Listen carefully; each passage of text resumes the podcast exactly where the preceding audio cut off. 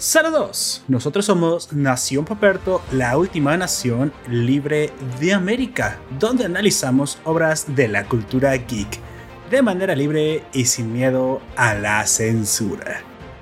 Los niños del campo de Grace han alcanzado la ansiada libertad. La luz al final del túnel ahora es más clara que nunca. Sin embargo, pronto se dan cuenta que la libertad no solo es dulce, sino también cruel. El nuevo mundo es hostil a los recién llegados e impone pruebas más duras aún para los que buscan vivir en él. Pero esta es la vida que eligieron y no están dispuestos a dar un solo paso atrás. Acompáñanos a conversar sobre la historia de The Promised Neverland 2 y la polémica que rodeó a esta segunda temporada. Cuidado con los Sonys porque comenzamos.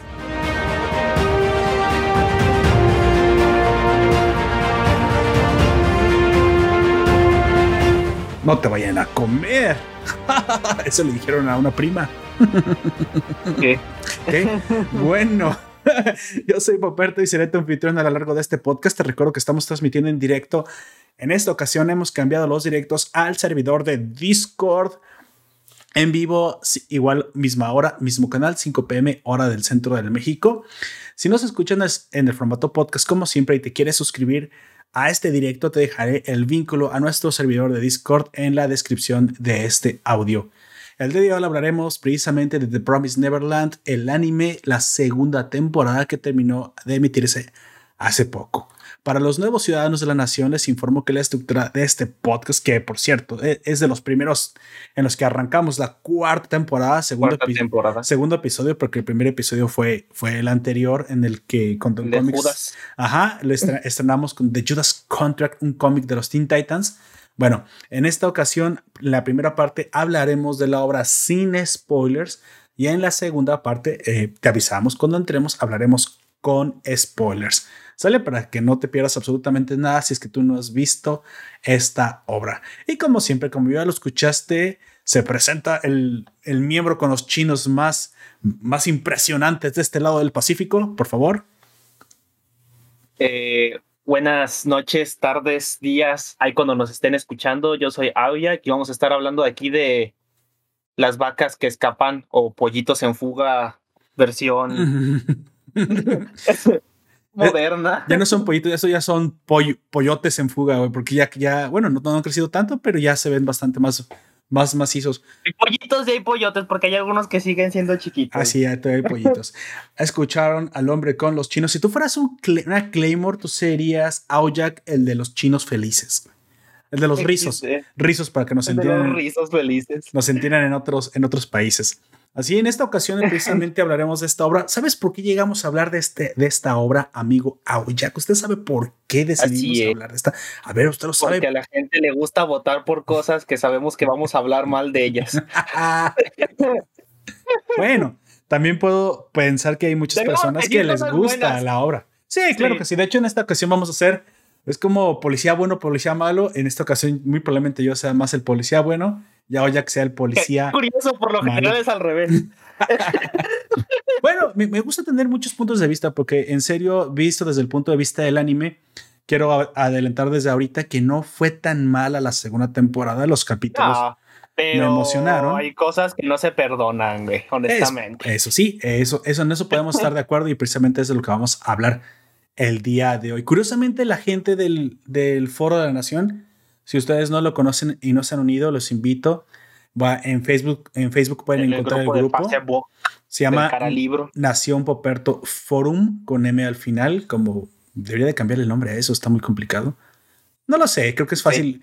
Es que es que sí se llaman los forums. Yo creo que de todas maneras se van a terminar acostumbrando. Eh, bueno, lo que pasa es que forum es una palabra en español, o sea, todo el tiempo he visto los forums, pero a lo mejor me estoy viendo muy, muy, muy saca de punta, ¿no? De hecho, es, una, esa sí es una palabra en latino que seguimos usando. Sí, nada más lamentamos el, el, el, acento y de hecho no lo tiene. Así que es más fácil encontrarlo. Bueno, de todos modos, para, para, hacerlo eh, pronto, eh, Nación Poperto Forum, ese grupo de Nación Poperto en Facebook, donde la gente precisamente está votando por el anime que quiere que reseñemos. Mira, me gustó tanto esta mecánica que a lo mejor la podemos mantener eh, más semanas. No sé si, si lo vamos a hacer todas las semanas, porque hay algunas que sí me gustaría abordar independientemente de, de que calendaricemos alguna votación.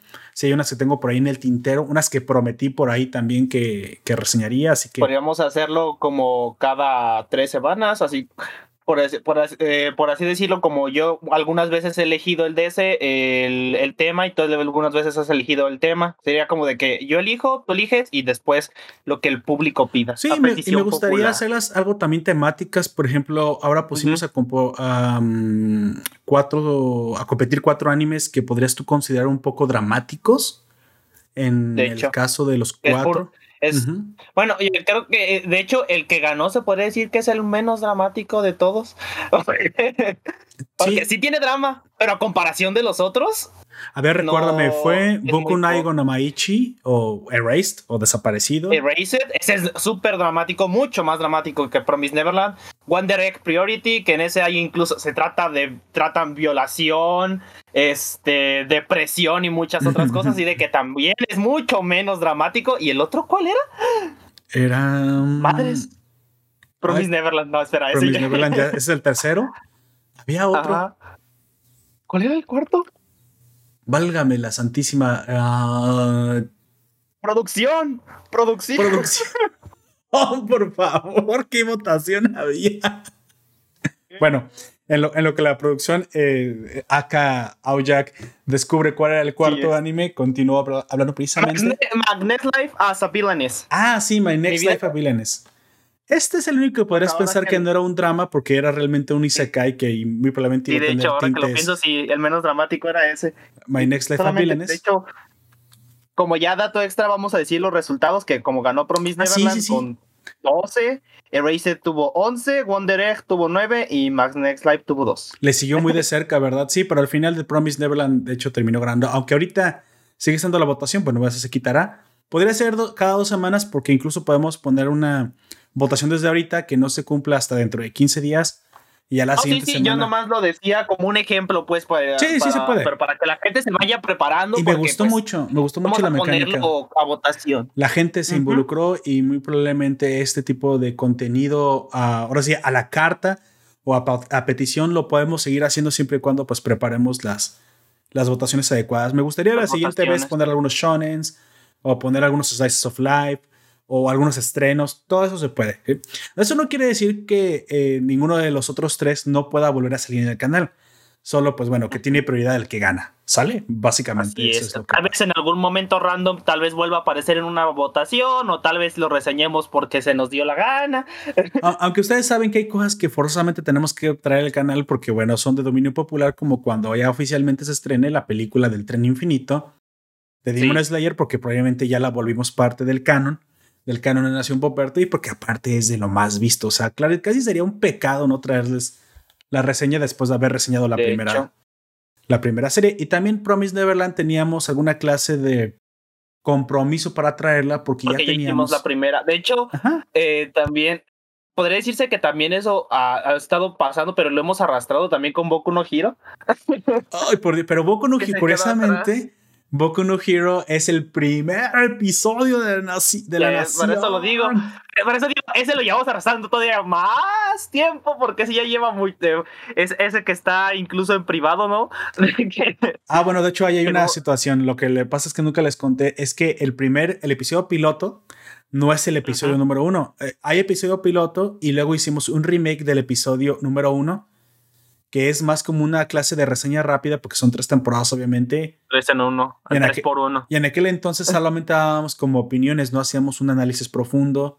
Luego hicimos análisis, luego hicimos sobre análisis con una crónica eh, narrando prácticamente la historia, después redujimos y bueno, han cambiado muchas cosas a lo largo de la nación. ha sido una aventura interesante, bastante, bastante bonita. Sinceramente, yo me he divertido como ustedes no tienen una idea, también ha sido bastante cansado el, el, trabajo que se ha hecho aquí. Cansado, no que me canse por ser, porque me encanta, pero ha sido mucho trabajo, pero creo que hemos encontrado... Laborioso. Una e, esa es la palabra que quería decir, creo, que me uso una palabra equivocada, pero creo que hemos encontrado un balance adecuado precisamente entre contenido, análisis y opinión, así que pues bueno, es por eso que hoy estamos aquí precisamente con ustedes y quiero decir que Nación Poperto ha ido mejorando. Sinceramente, las estadísticas en algún momento se habían, se habían estancado un poco, pero hemos seguido creciendo. Me veo con gusto que la gente le está gustando nuestro contenido. Por ahí creo que por ahí ya tenemos eh, algún Patreon que se comenzó a unir en los, en los últimos días. Es lo que está pasando cuando la gente le gusta lo que tú le ofreces. Y precisamente mi idea siempre fue involucrarlos a ustedes un poquito más. Y no, y no por otra cosa, sino porque exactamente esa es la forma en la que yo creo que me gusta hacer a mí las reseñas o nos gusta a nosotros hacer el análisis siempre con una interacción más con la gente. Yo cuando, cuando comencé con este proyecto le hablé a Jack, dije, ¿sabes qué? Y también con nuestros otros miembros fundadores, pero este, este proyecto tiene que tener un poco más de interacción con la gente, tiene que reflejar lo que la gente opina, lo que la gente le gusta, porque esto es de fans para fans. ¿Sí? Yo nunca me consideré un otaku de cabecera, pero obviamente creo que a, esos momentos ya no puedo negar la cruz de mi, mi, parroquia, a menos que tú consideres que otaku es una mala palabra. Eh, yo creo Alguien que más hardcore. Más hardcore, que sí, una persona muy, muy, muy clavada. Creo que nosotros hemos mantenido también una sana estructura de análisis y un sano balance entre clavarnos mucho con una historia, pero también abordar eh, material alternativo, ¿sí? Hemos mantenido bien una, un equilibrio entre incluso series live action, transmedia, cosas de Disney, cómics con Don Comics, valga la redundancia. Entonces, creo que al fin y al cabo lo que más siempre me importó a mí es traerles a ustedes buenas historias y opiniones interesantes en las que ustedes pues también disfruten de ellas, porque normalmente las opiniones que yo veo con los youtubers o no estoy hablando mal de nadie, pero normalmente las, las pienso un poco impersonales. Siento que no se involucran demasiado para no decir algo que pudiera herir susceptibilidades. Por eso también uno de los lemas es porque no tenemos miedo a la censura, no tenemos miedo a lo que decimos. También eso es cierto. Si esto no me gusta, te lo voy a decir bien clarito, aunque también con el tiempo sí me he ido un poco, digamos, em, limando como una expresa que se lima y, he utilizado las palabras correctas. No digo la verdad, pero ya le pongo una camisa y un sombrero de, de, de, copa. De copa. Porque normalmente, pues bueno, también hay que saber decir las cosas, ¿no? Pero bueno, hasta estas alturas creo que la, la, gente es la que ha respondido y me da mucho gusto que les esté gustando a la gran mayoría lo que estamos haciendo. Dicho eso, pues bueno, ahí tienen el ejemplo en el Facebook. Creo que es una herramienta bastante poderosa para poder eh, distribuir ese tipo de, interacciones con ustedes. Y en el futuro creo que la seguiremos repitiendo. Al menos la cuarta temporada se, se presta precisamente, arrancamos con esta nueva idea de, de que no era tan nueva, pero que ahora sí podemos aplicar con cierta estructura de que ustedes también puedan votar un poco de lo que se venga a decir aquí. ¿Sale? Ya después con lo de los Patreons, bueno, ya me pondré de acuerdo qué onda con eso. También se pueden hacer cosas allá, pero por lo pronto... Eh, en los podcasts regulares pondremos a votación algunos títulos para que ustedes decidan cuáles. obviamente me gustaría también hacer de repente una ronda de clásicos, ¿no? Por ahí, de hecho, eh, aunque no lo pensaba yo algún momento hacer, he escuchado de algunos miembros, tú sabes de quién estoy hablando, tú quien me estás escuchando, que me dice, oye, y Rurouni Kenshin y yo, mierda, esa serie es muy buena, tiene chingo de capítulos, pero es buenísima.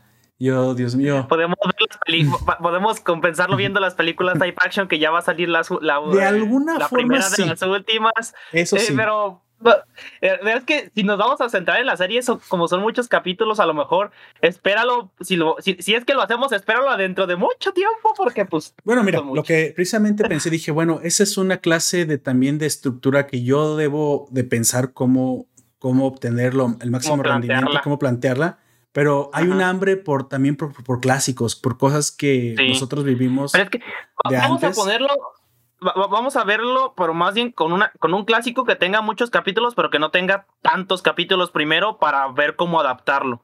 Uno que también sea muy conocido, pero que no tenga tantos capítulos como Rurouni Kenshin. Como, como tú dijiste, unos 300, ¿no? Las películas resumen, no, no tiene tantos, pero las películas resumen muy bien la historia y aparte me gustaría abordarlo de una, de una manera precisamente que cuente la historia real y lo que se, lo que se habla de Rurouni Kenshin, porque el Batusai en su momento en la historia está marcado en Japón como una leyenda y me gustaría hacer una investigación por ahí. Pero esa sería la forma en que lo abordaría, porque de lo que se ha hablado ya de Ronnie hasta el final, pues hay mucha gente que hasta los capítulos te los, te los resume, ¿no? Pero no se trata de eso, se trata de tener una mirada fresca. Pero bueno, esos son ejemplos de lo que se puede hacer. arrancando esta cuarta temporada, al menos el, podcast de anime de la cuarta temporada que es este. Vamos a eh, este... nosotros empezamos esta nueva temporada y en los animes acaba de también de empezar esta nueva temporada con. de hecho, nos estamos sincronizando. sí, que me gustaría que recomendara así como rápido, que es el de. Shaman King, güey.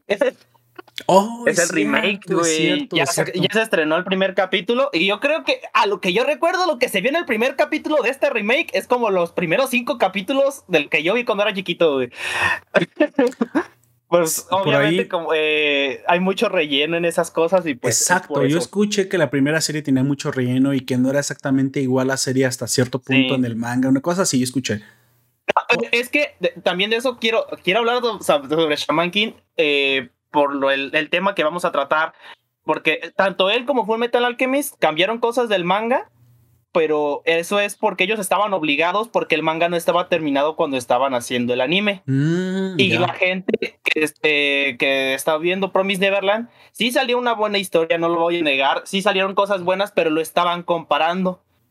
Y no deberían de compararlo así porque Tal vez no esté terminado, pero le faltaban, creo, dos o tres mangas para que terminara cuando se estrenó esta segunda temporada. Claro. Pudieron haber adaptado muchísimas cosas un poco más fiel, pero aún así decidieron tomar este camino tan polémico. Me parece que este camino, ah, ya entrando directamente al análisis precisamente de Promise Neverland, me parece que este camino lo adoptaron más por una decisión. No pude, no pude encontrarlo, eh, pero yo busqué si esto parecía más bien una decisión del estudio económica, porque lejos de lo que tú puedas pensar de que se adaptó o no se adaptó, lo que yo noté es que fue una prácticamente una aceleración de la adaptación y no solamente una aceleración y le bajaron el tono en muchas cosas eh, porque se puede decir que se hizo un poco más family friendly a comparación de todo lo que pasa en el manga. Ah, claro, claro, sí, sí es posible que eso, eso haya sido parte de la estrategia, sin embargo, no, eso no me da tanto problema porque entiendo que, pues bueno, tenía que mantenerse como un shonen. Sin embargo, noté que la temática central que, en la que se mantuvo esa segunda temporada fue precisamente la misma que la primera y es donde yo precisamente voy a ahondar un poquito más ya cuando compare primera y segunda temporada.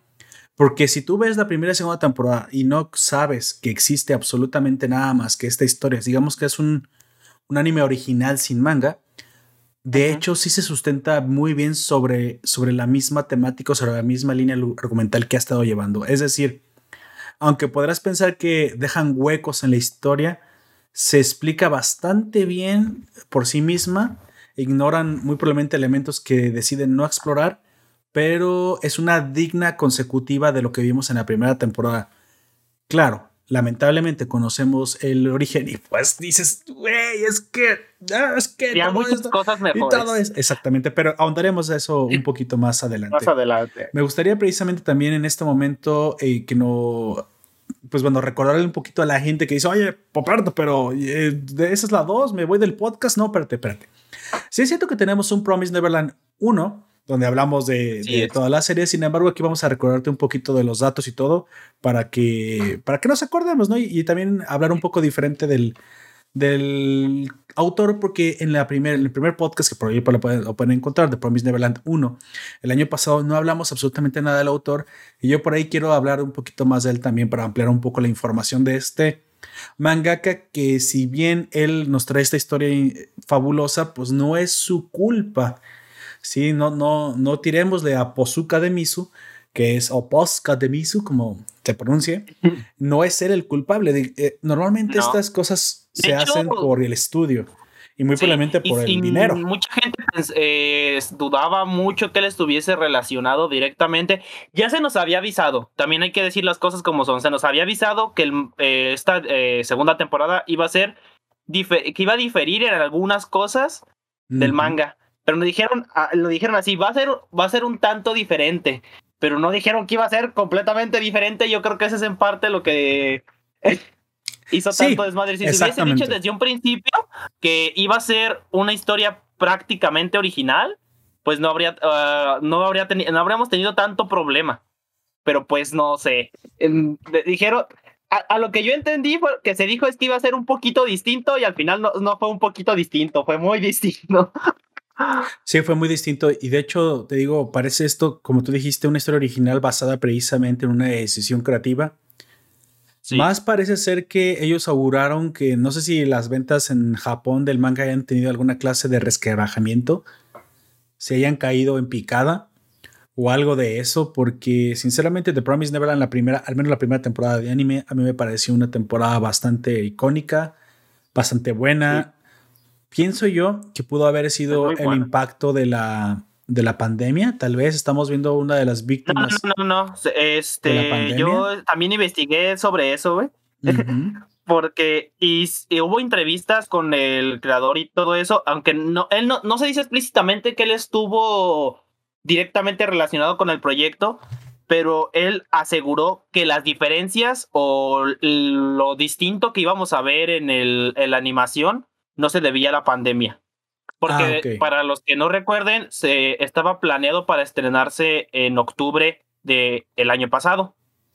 Ahí sí se retrasó el estreno, pero las decisiones ya estaban tomadas y ya se iba a tomar el camino que se nos mostró al final. Simplemente el estreno se aplazó hacia un momento, digamos, menos pandémico.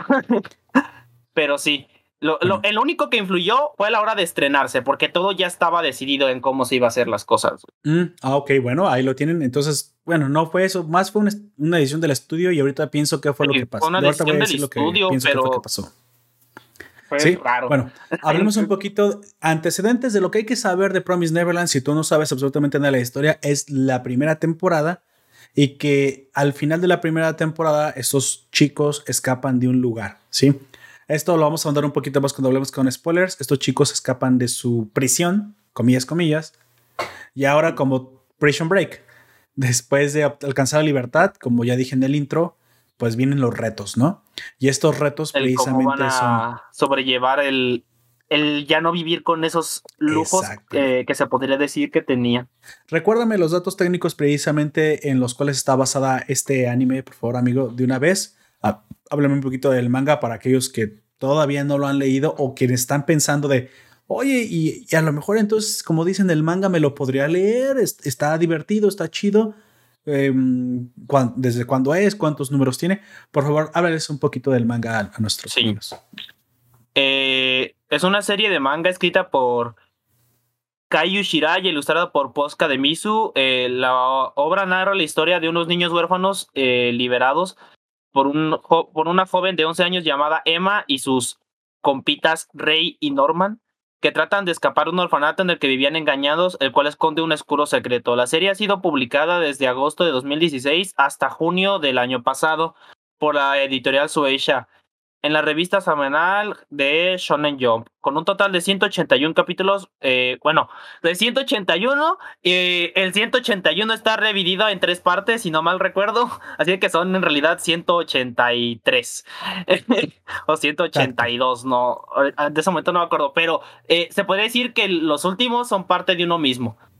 Y 20, con 20 volúmenes recopilatorios, la la versión traducida a español fue editada por Noma Editorial en España y Panini en México. Pues Panini siempre es el que trae los mangas. Prácticamente es el único que trae mangas a México. Prácticamente el único. Si ustedes viven en otros países, nos pueden decir también si sus, en sus países se trae este manga, pero aquí al menos si ya vives en el país del... De, ¿Cómo le dicen? Chile y el taco del chile y el taco. ¿Qué, onda? No, creo que le dicen de otra forma, el país azteca. Creo que le dicen otra, no me acuerdo cómo nos se refieren a nosotros mexicanos. El, chile y el taco. El país, el país de la quesadilla. Así es. Y con bueno, queso. con queso. No, de hecho, no tienes que ni qué decirlo, amigo. O sea, si tú comienzas a decirlo así, ya te han ganado, ¿sí? Ya, ya te vencieron si comienzas a, decirlo. Es quesadilla, güey. Y si tú no lo entiendes así, I'm sorry, es quesadilla. Si la pides con queso, es como. Ah, Dios mío, agua que moja. la pides con queso, pícate la. Pues no. bueno, tampoco. Amigo, que no entendiste nada de lo que nos dijo, lo que nos enseñó Emma en la segunda temporada. Se atrapan más, más abejas con miel, se atrapan más onis con. ¿Qué? Bueno, continúa, por favor. A raíz de su éxito, eh, éxito que diga, cuenta con una adaptación al, anime que se estrenó en el 2019 por Cloneworks y transmitido por Fuji TV y la segunda temporada se estrenó en enero de este año y pues fue distribuido la primera temporada por Netflix. Exacto. Exacto, ya, pero esa, ella fue estrenada en el 2020. Sí, no, no durante su estreno. Da tanto así que incluso fue premiada o fue nominada en los Crunchyroll Awards que comienzan en, los primeros meses de 2020, precisamente porque una serie ya terminada para 2019. Aunque debo decir que yo la volví a ver en Netflix la primera temporada nomás por el gusto de verla. Y pues bueno, hay cositas que uno vuelve a ver, cosas que volví a, a disfrutar, pero bueno, qué bueno que aunque tengan meses de retraso o un año de retraso, tú sabes que lo que se trae a Netflix se trae precisamente para las masas para, ajá, para las masas, es lo que iba a decir yo. Eso ya es para que la masa, eh, la masa eh, como comunidad. O mejor digo, digamos, no los anime fans. Es para todos, para gente que es de fans de anime, pero muy probablemente los grandes fans ya la habían visto. Y también para la gente que no es tan clavada, que no es tan fan, que no tiene esta facilidad de estar buscando en las páginas, porque lo, lo hay. Déjenme decirles que ustedes son, son de esas personas que tienen un Google Fu impresionante, cinta negra pues felicidades, eh, en serio ya, ya están del otro lado, pero hay gente que en serio se le dificulta y que bueno, el hecho de que todos modos se licencie para estas plataformas, pues es, es, una gran ventaja, ¿no? Porque así pueden ganar más dinero. Sí, y un ejemplo muy, muy grande de esto, eh, se puede decir que es mi, mi madre, mi mamá. Ah, ¿tu, ¿tu este mamá ve anime en Netflix? Sí. Vaya. Ya se, eh, se terminó Vete Beginning, que ese lo, también está reseñado aquí. Este, Promise Neverland lo vio. El de eh, Beastars, no, Beastars no, el otro, el de Furros que también reseñamos. El de Michiru, el de. Brand New Animal. Brand New Animal, ese también se lo vio. Se vio las, las dos versiones de Full Metal Alchemist este, ya habíamos visto la, la, primera, la que no, le hicieron cuando no estaba terminada, la vimos hace muchos años. Pero mi mamá eh, se confundió mucho porque estaba la versión Brotherhood y luego estaba el, clásico, como nosotros le decimos. Y pues me tocó explicarle qué es lo que había pasado. Y dijo, ah, entonces este es, la, este es el original. Se podría decir que, entre comillas, el Brotherhood es el original porque pues es más apegado al manga, pero el otro también eh, es bastante recomendado. ¿Qué otros ha visto? El de mm, Sirius T. Jaeger. Mm. Recomiéndale este Tiger and Bunny, amigo. Sé que le va a gustar. No le gustan mucho de robots, güey. No, pero no son robots. es un traje de un superhéroe. Este, nada más. Es, no son robots, amigo. bueno, ya he visto, a los trailers ya he visto que son de robots, pero bueno, le voy a decir a ver si. parecen, pero es, que son los trajes de los principales, pero a veces se lo quitan. O sea, tuve, tuve, la, tuve un capítulo, pero vas a lo que me refiero, porque si no, no me vas a entender. También vio Shokugeki no Souma, güey, en Netflix, pero como no está completo, se desesperó. Eh, el primer, yo me acuerdo que cuando vi el primer capítulo, y dije, te vas a sentir incómoda muchas veces porque cuando comen eh, algo que les gusta mucho o que tiene un sabor muy intenso, se, se muestran enseñas, escenas un poco raras. Llama, escenas raras como te vas a dar cuenta muy pronto. Te vas a dar cuenta de lo que me refiero. En ese, momento, sí, eh, creo que sí es en el primer capítulo, es la señora que les quiere quitar el puesto y le cocina una carne. sí, es cierto. Ah, y, estaban en ese pedacito de en, unos minutos te vas a dar cuenta a lo que me refiero. Como Kakegurui también, amigo. Kakegurui, pues que también, está ahí. las dos temporadas están ahí y también las ha Ah, entonces ya vio Kakegurui y tu mamá no, la, no le asusta nada, amigo. Pues ya Kakegurui tiene ahí sus escenas eh, sugerentes. El, Kakegurui sí tiene escenas sugerentes, pero son, eh, son mucho más sugerentes en Shokugeki no Soma. Ah, claro. Es que prácticamente Shokugeki no Soma está en una delgada línea entre light, light ecchi y normal hardcore ecchi, O sea eso ya es hechi. Está muy. Mejor dicho, eso es fanservice. Fanservice, como, Dios, como Diosito dijo, hagas el fanservice, güey. Así, güey. Así es. Exactamente. Así es. Cami, Cami. Seguir diciéndote los que ha visto mi mamá eh, en, Netflix, sobre todo. Pero eh, fácil, ha visto unos 15 o. La mitad de la plataforma, güey. Nomás no ha visto Yu-Gi-Oh! porque no, se lo ha atravesado. no ha visto porque, porque están algunos mucho más escondidos, eso también hay que decirlo. y porque muchos otros que ha empezado a ver, por ejemplo, eh, también está viendo One Piece, que ahorita está ahí, pero antes estaba el de Gintama hace muchos años y mi mamá empezó a verlo, pero cuando lo empezó a ver, lo quitaron, güey. Ay, aparte, amigo, yo he tratado de ver Gintama. Voy a, no me vayan, por favor, no me vayan a, a, crucificar, a funar, pero Gintama, tienes que ver las últimas temporadas porque las primeras me pasa como con One Piece y de hecho ya me pasara como con Naruto, quiero volver a verlo las primeras temporadas y yo, ¡ay, Dios mío! Me cuesta, me, me pesa, me quema. Mm, no, no, prefiero ver un resumen o agarrar el manga, llegar hasta las temporadas que se comenzaron a hacer ya como más nuevas, más compactas, más estilo plataforma. Es como a mí me gusta decirles. Y ahí sí ya no se vuelven tan aburridas. Es que la gente en aquel entonces hacía los mangas, los, los animes precisamente para la televisión. Y se nota que están diseñados para la televisión. Mismo Dragon Ball Z me tuve que ver Dragon Ball Kai. Y yo sé que como las, las voces pues no son las mismas, me lo tuve que ver en japonés. Pero en Dragon Ball Kai llevan un ritmo mucho más rápido, mucho más, mucho más rápido. Em, em, apegado a lo que estás acostumbrado. Y disfruté muchísimo Dragon Ball Kai. Dragon Ball, Dragon Ball Kai. O sea, es que yo sé que hay clásicos que no, que no envejecen mal, como te voy a poner un ejemplo. Pero es que no fueron pensados para tener comerciales mil, sino que incluso desde aquel entonces se pensaban como ovas que para mí las ovas siempre han sido la, forma no oficial de, del anime de plataforma o del anime como, como otra vez, como debería ser, güey. Entonces, como Golden Boy, para los que saben, un clásico de la animación donde un hay clásico. un fanservice que arrasa con el leche, pero que deja de eso, es realmente una gran historia.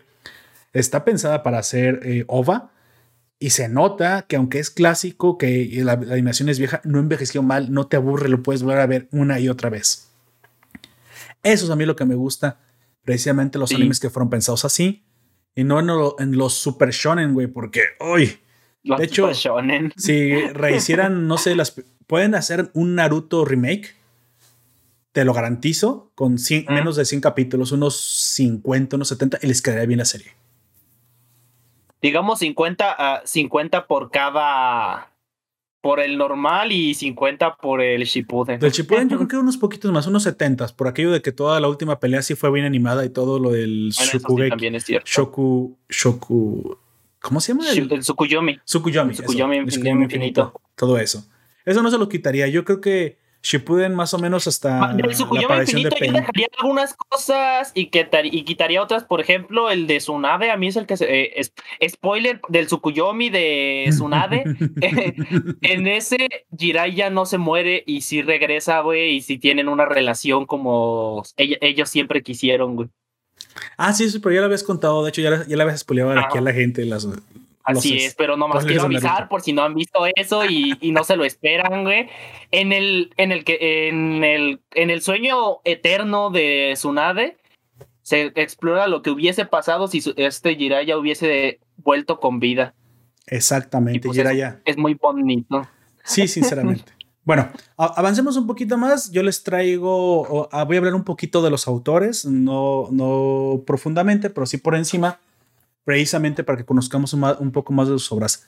Lo que no había mencionado, bueno, yo había mencionado que Posca de Miso es parte de, del dúo creador de Yakuzaku no Neverendo, pero el escritor eh, había sido Kayu Shirai. Ambos son co-creadores, porque aquí estuve buscando quién aportaba más, quién aportaba menos, pero aunque uno ilustra oficialmente y el otro escribe, muy probablemente las ideas fluyen entre los dos. Así que hablando un poquito más de Kayu Shirai, que es precisamente el que se le reconoce como... La idea original. La idea original y el escritor. Esto es un seudónimo. Realmente no sabemos cuál es el nombre original de Kayu Shirai, pero sabemos... Eso lo hacen muchísimos creadores. Sí, muchísimos creadores buscan un seudónimo. Junto con Posca de Miso, crearon The Promise Neverland. Sin embargo, los, los detalles que se conocen de esta bonita historia fue precisamente que este chico por ahí del 2013 había presentado en la sede de Suecia su proyecto de serie larga, ¿sí? una serie llamada Una manera de sobrevivir en el mundo exterior. Eh, que realmente este es el nombre original de The Promised Neverland, güey. ¿Te imaginas que se hubiera llamado ¿Cómo vivir en el mundo exterior? Así como... Ah, bueno, ya ves que en japonés sí están acostumbrados a esos mega mega larguísimos este, títulos como ¿Is it right to pick up girls in a dungeon? o cosas así. Dices, ah, eso no va a pegar. No, aquí no, pero ya sí. Entonces realmente su nombre en japonés era Konosekai de Watashi Itachi Gagai Keruhoho.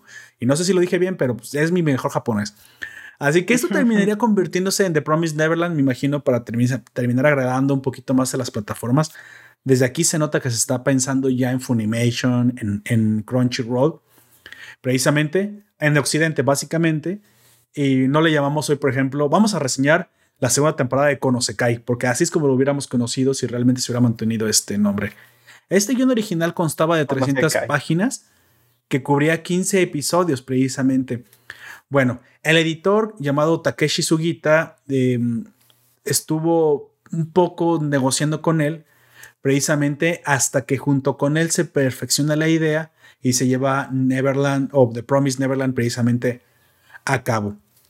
Aquí nada más hay que decir que se les dio un poco como de prueba antes y se, exigió, se les exigió a ambos hacer un trabajo en el que se demostrara precisamente pues su, gran talento. Bueno, si, lo, si querían llevar a cabo un, un proyecto de gran envergadura como The Promise Neverland, que como el guion lo, lo mostraba, entonces el editor les pidió que a ambos, a Posca de Miso y a Kayu Shirai, que hicieran alguna clase de prueba antes, un one shot, por ejemplo.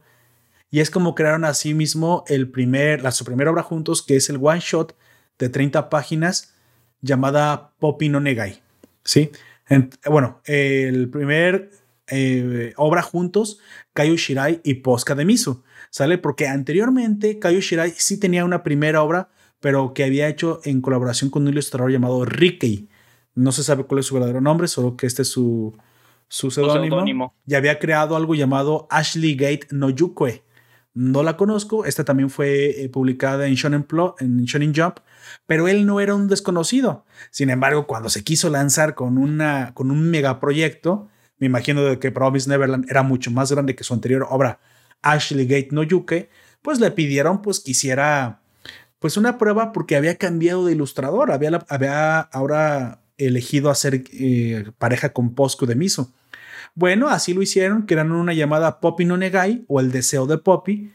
Eh, no, no es Poppy de League of Legends, aunque si lo estás pensando, es bastante curioso.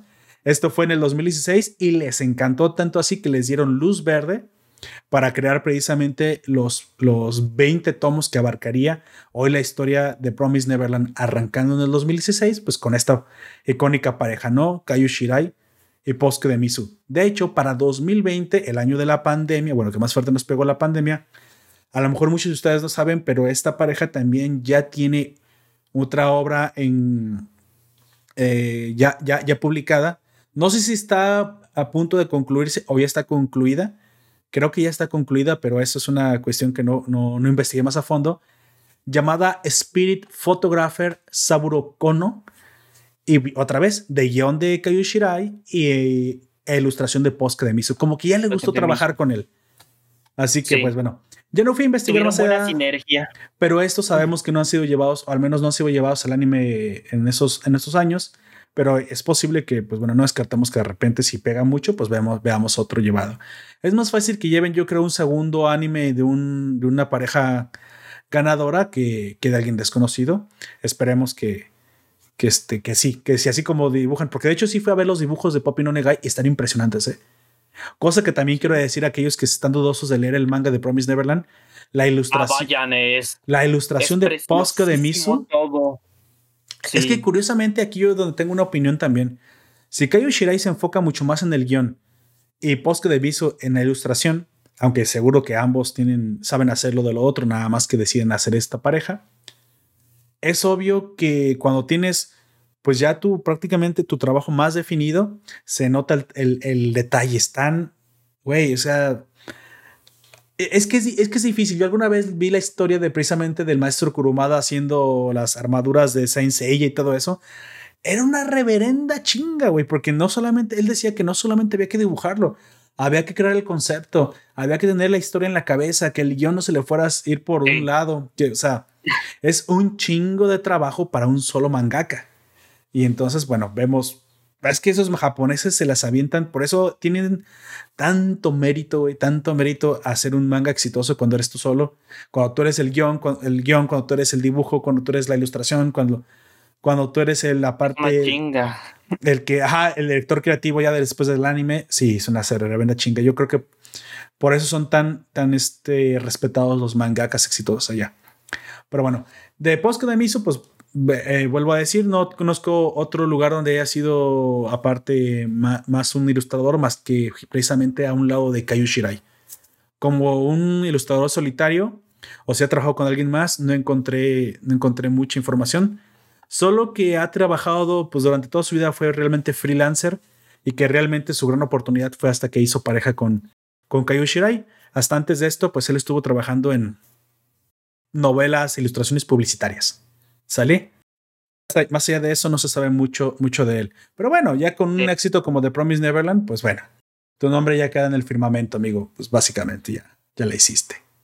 Bueno, avancemos un poquito. Háblame, bueno, recuérdame de qué se trata precisamente la historia, la sinopsis, todavía sin spoilers, de la historia principal de The Promised Neverland. Para recordarle y de una vez que la gente que no la ha visto, que no se ha atrevido a verla o que toda está dudosa que si, se lanza el manga o no, se convenza de una vez.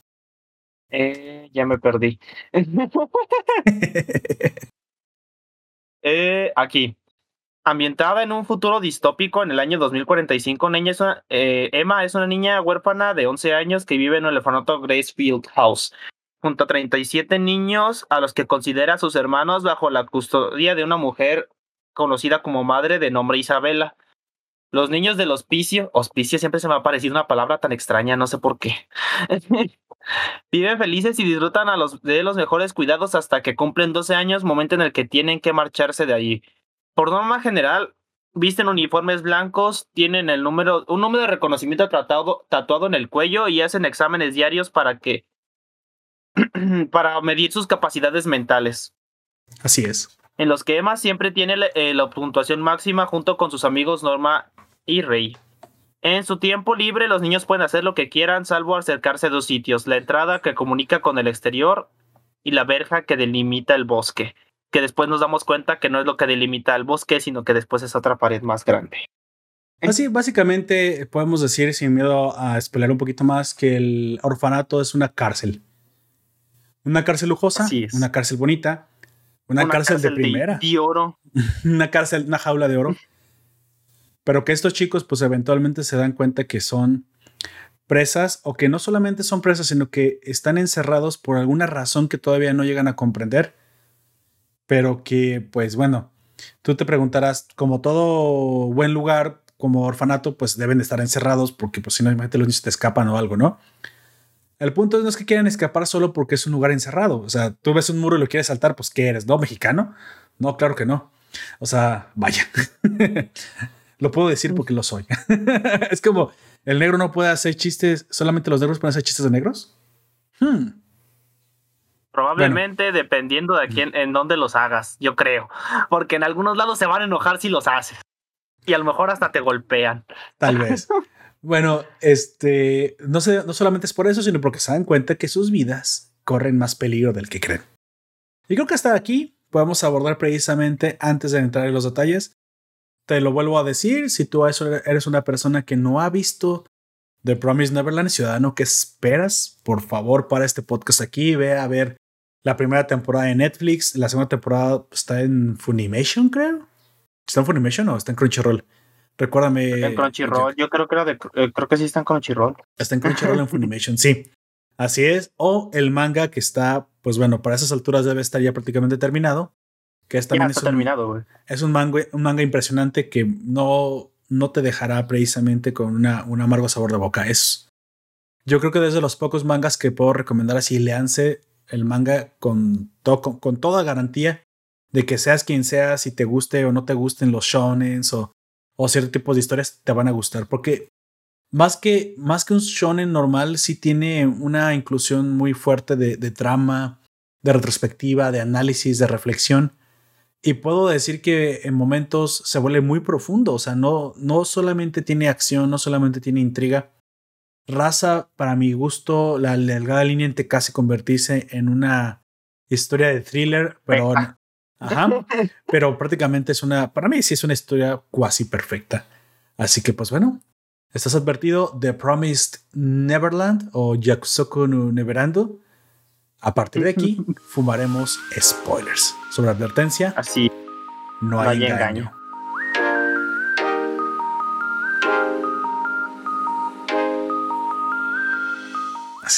Bueno, amigo, ahora sí, con libertad, hablemos con libertad, digamos con libertad, vivamos con libertad, como los niños han decidido vivir. aunque el mundo de Onis se los quiera desayunar, ¿sale? Comer o cenar o bronchear, sea lo que hacen. Exacto, exactamente. Un poquito, me gustaría precisamente hablar de lo que se tiene que saber en este mundo. Para los que no recuerdan muy bien la primera temporada, los chicos Rey, Norma y, y este y Emma han hecho un plan para escapar. Prácticamente Norman se sacrifica por ellos y los chicos restantes, gracias al plan que había trazado previamente Norman, con un montón de variables, con un montón de, anticipaciones, lo que nos demuestra su gran, Así es. su gran estrategia y su gran pensamiento estratégico. Su power. Su power mental. Logran escapar sorteando el muro que rodea Gracefield o la casa de Grace y escapan precisamente hacia el bosque prometido, ¿no? The Promised, The Promised Woods. Neverland.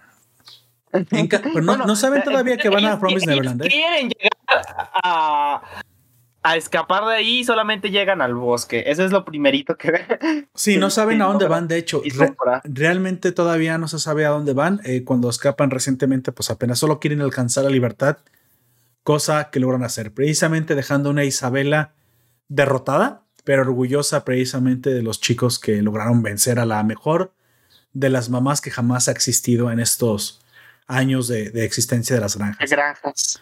Esto es precisamente lo que hay que saber. Hay que, hay que saber que los chicos han alcanzado la libertad, pero lo que ellos no saben, aunque saben que existe un mundo, precisamente una sociedad de demonios come humanos, no saben realmente qué clase de mundo les espera y es lo que precisamente vemos en los primeros episodios de esta segunda temporada.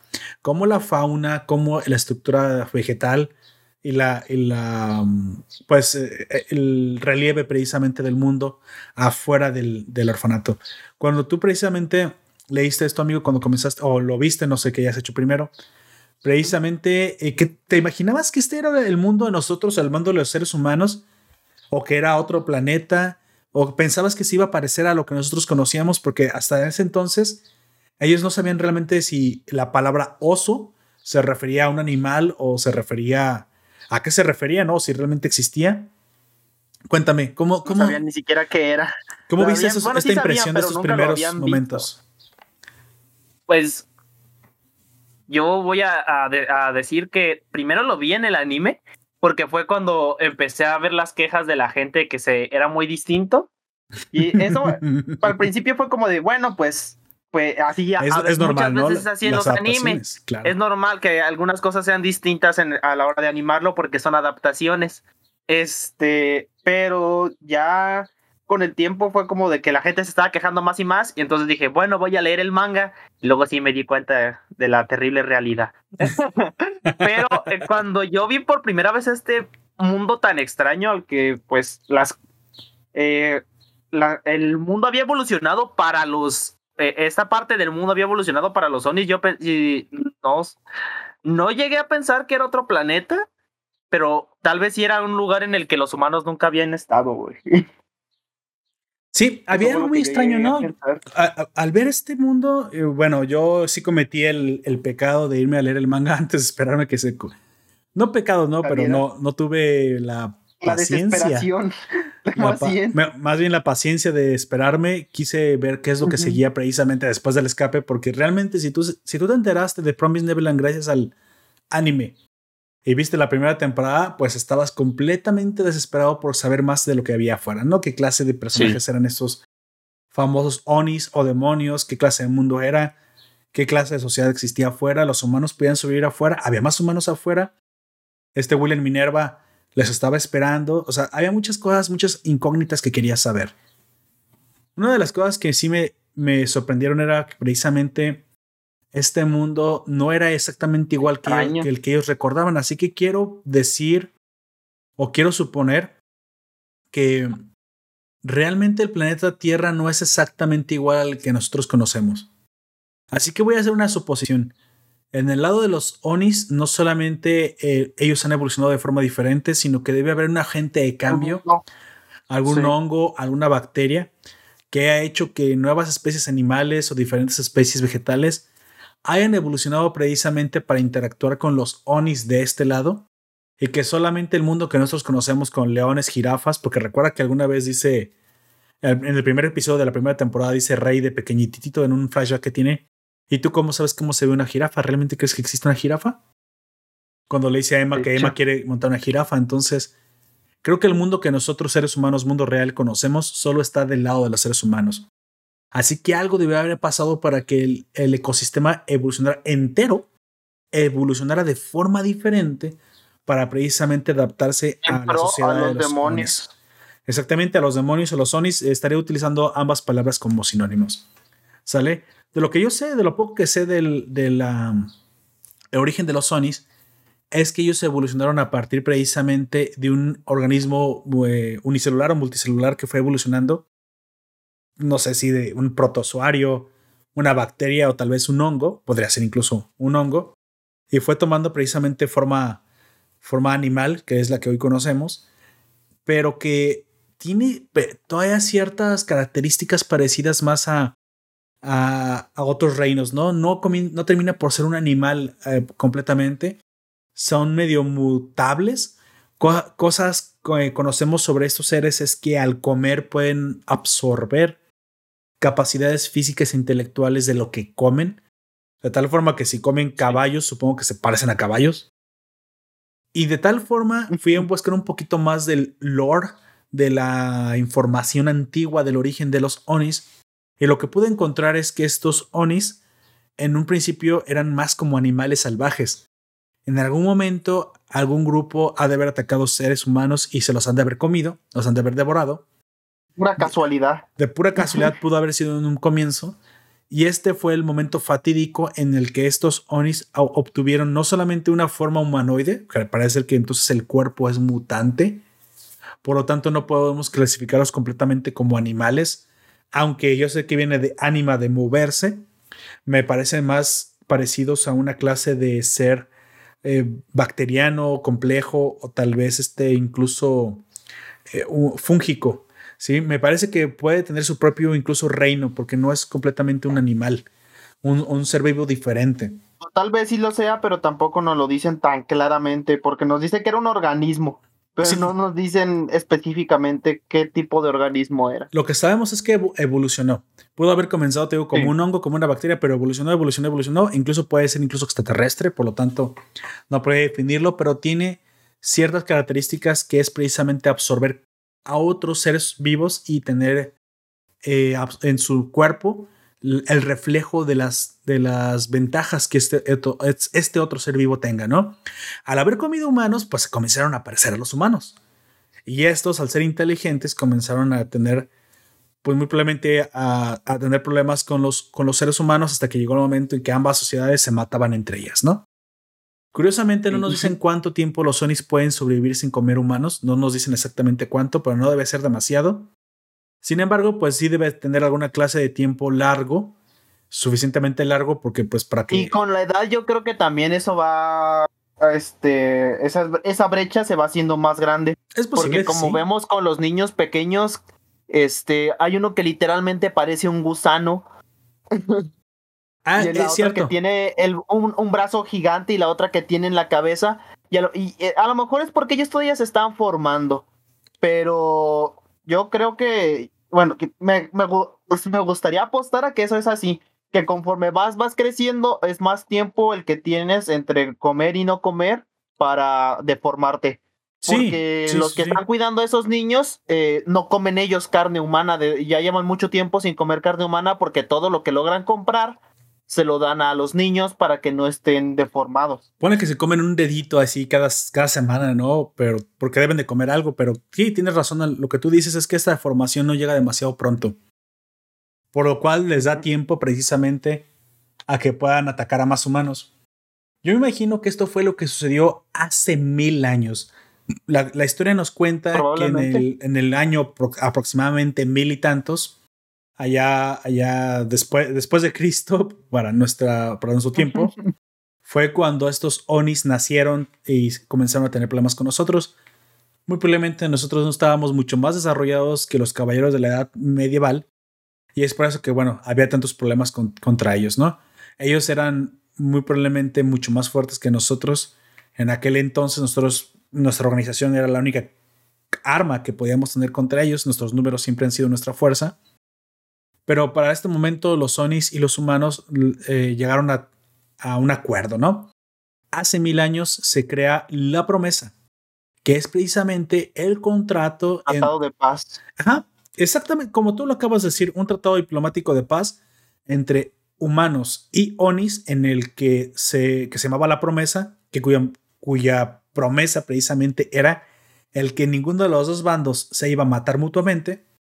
Sin embargo, con a costo o a cambio de que los Onis tuvieran algunos humanos para criar en granjas y no morir de hambre.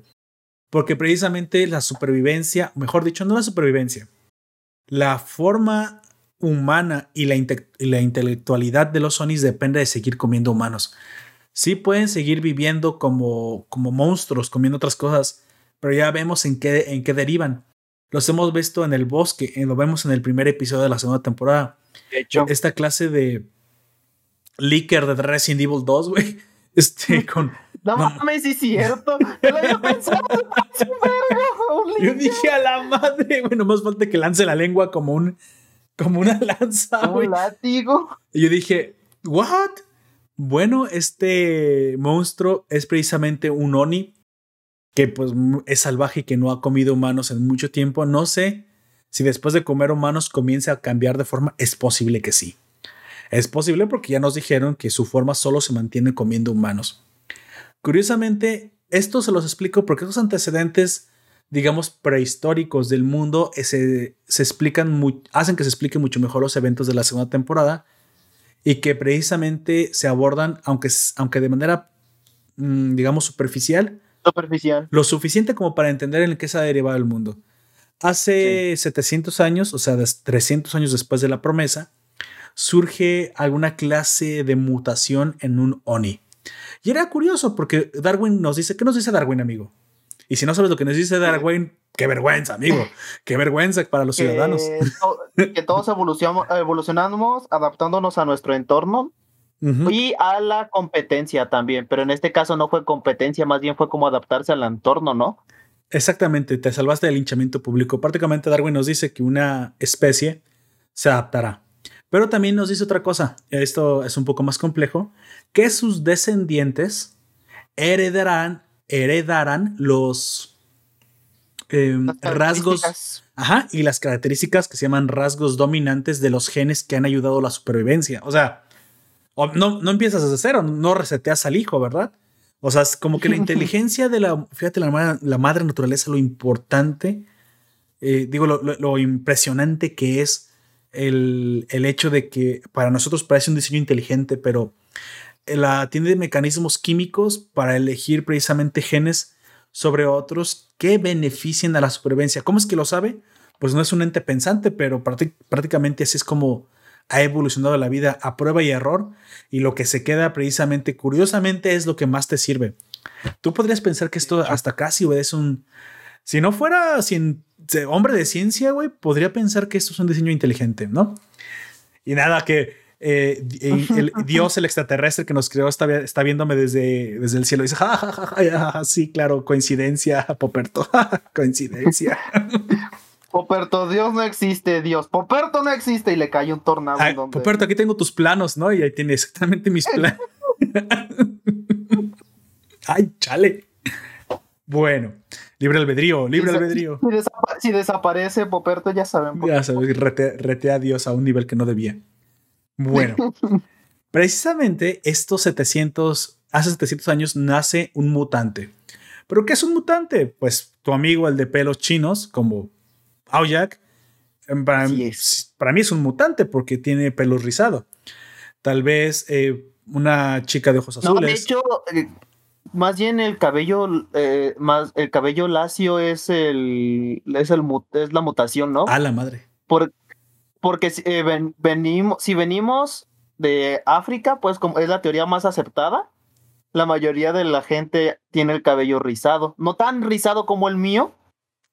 Bueno, digamos sí. que está en medio. Se adaptó, ¿no? Así de que lo, tú y yo somos mutaciones, pero la tuya sí. es una mutación más extrema.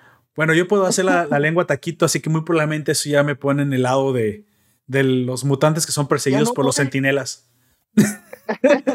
A ver. no puedo hacer la lengua taquito, güey. Gepardo, Rogue, Bestia, Júbilo y Poperto con su lengua taquito. ¡Ah, ese cabrón es el más peligroso! ¡Ah, espérense! Es el más peligroso. Bueno, como ya sabemos, este mutante nació y es Mujika, precisamente la chica Oni capaz de sobrevivir sin tener que comer humanos. Claro, podría hacerlo, me imagino que el antojo sigue existiendo o quién sabe en ella. Probablemente en ella no, porque nunca los ha comido según la leyenda, pero a los que convierte les quita la necesidad o reforma su cuerpo de tal forma que se mantengan con la forma humanoide inteligente sin necesidad de consumir humanos.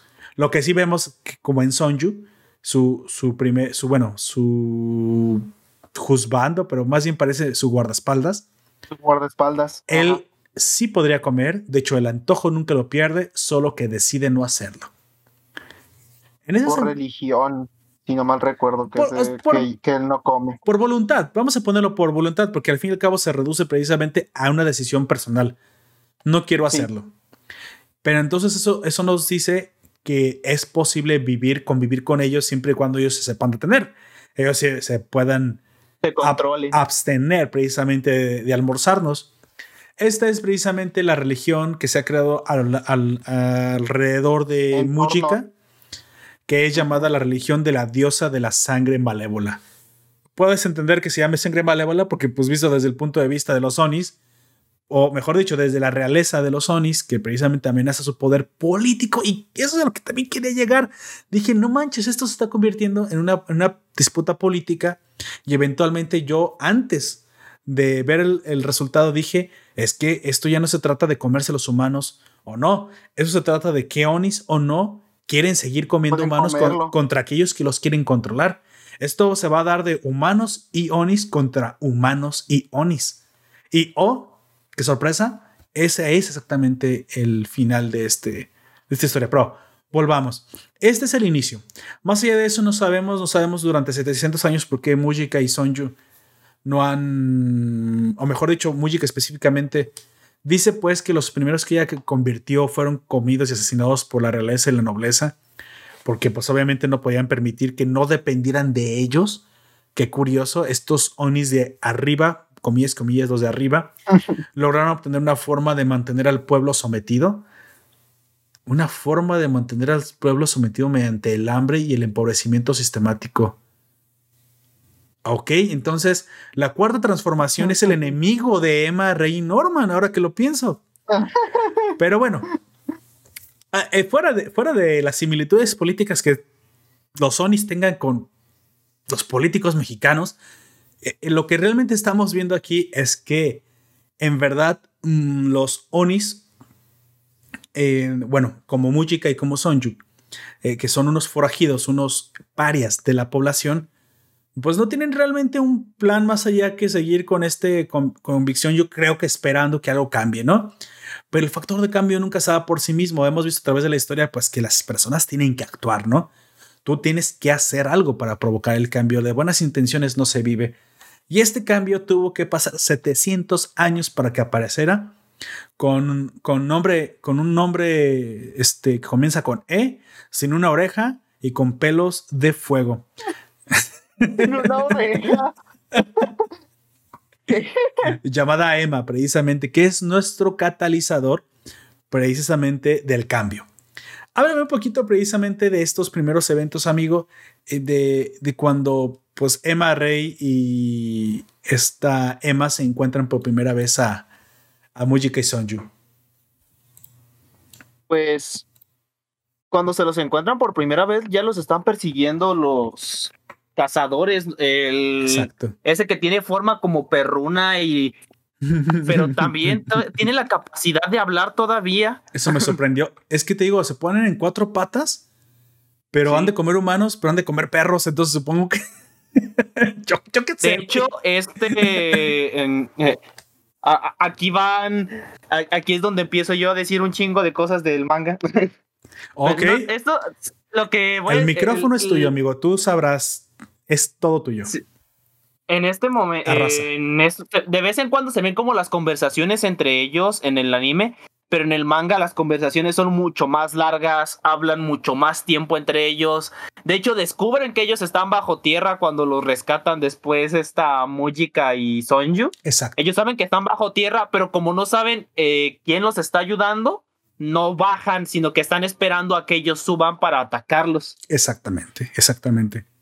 Lamentablemente en el escape eh, piensan que no, bueno, Rey al menos se separa del grupo y piensa que no va a sobrevivir y logra, logra escribir en un árbol precisamente las coordenadas que él logró descifrar de la pluma, que era donde debía estar el, el, refugio.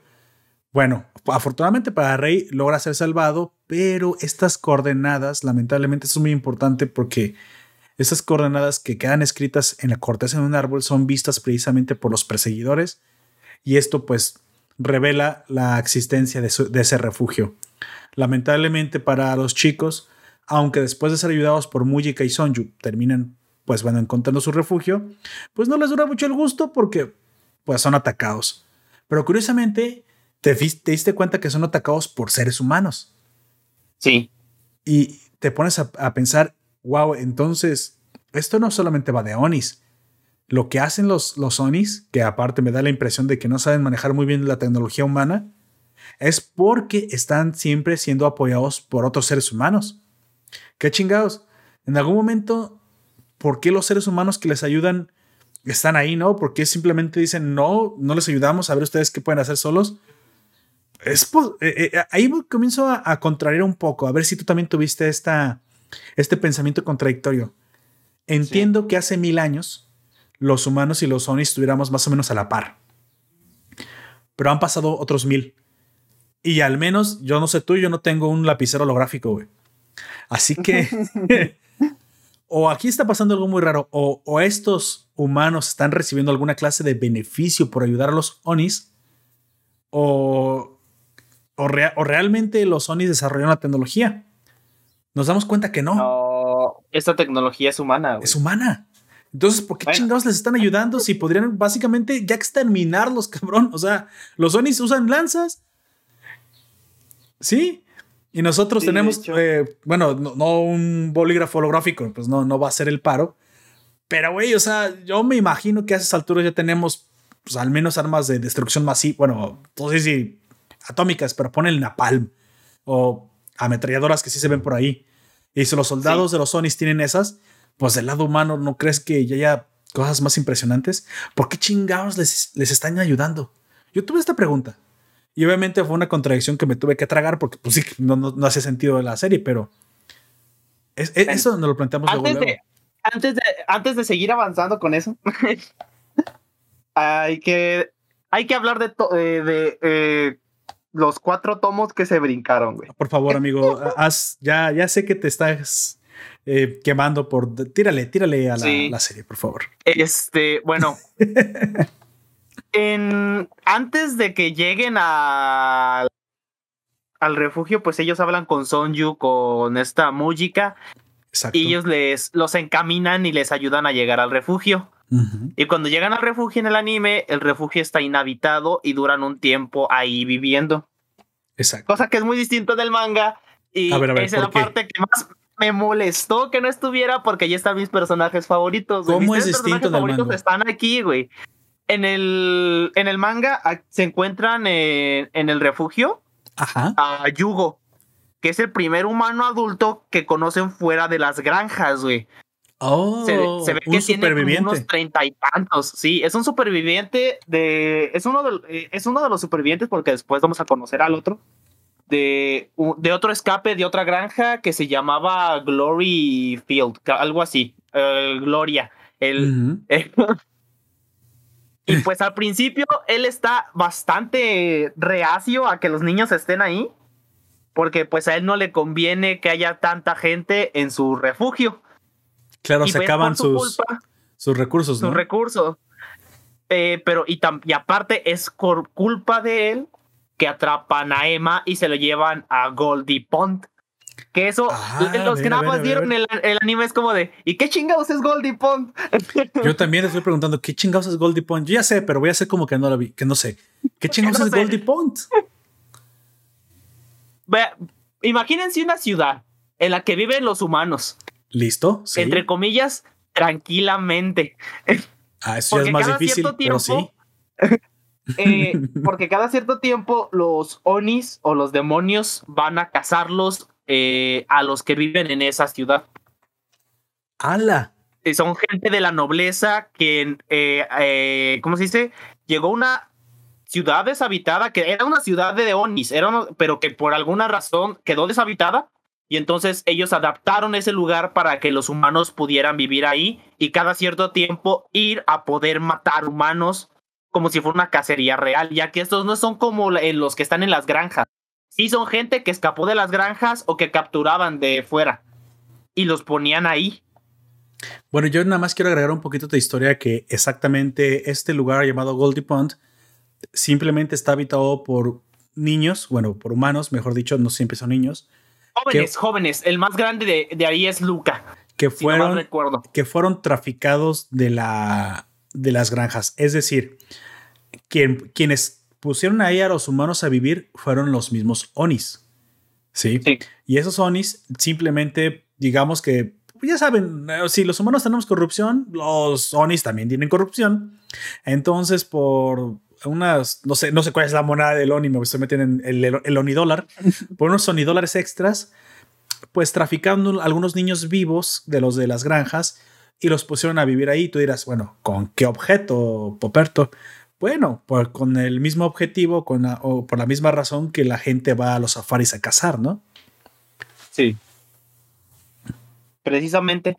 Y el que está el que organizó todo esto, se podría decir que es el líder del grupo, porque honestamente en este momento no recuerdo si fue quien los organizó a todos, es el duque Leo.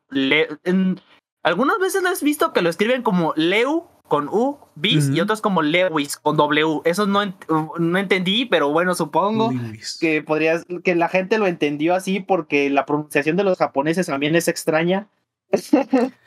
Sí, podemos decir que es Lewis, pero sí, es, un, digamos, un miembro de la, nobleza. Y aquí donde precisamente nos damos cuenta que los enemigos principales no solamente, no son todos los Onis, que realmente los enemigos principales son aquellos que saben, o sea, ¿qué es lo que saben? Una, de una vez se los adelanto, estos Onis no necesitan comer humanos. No, necesitan.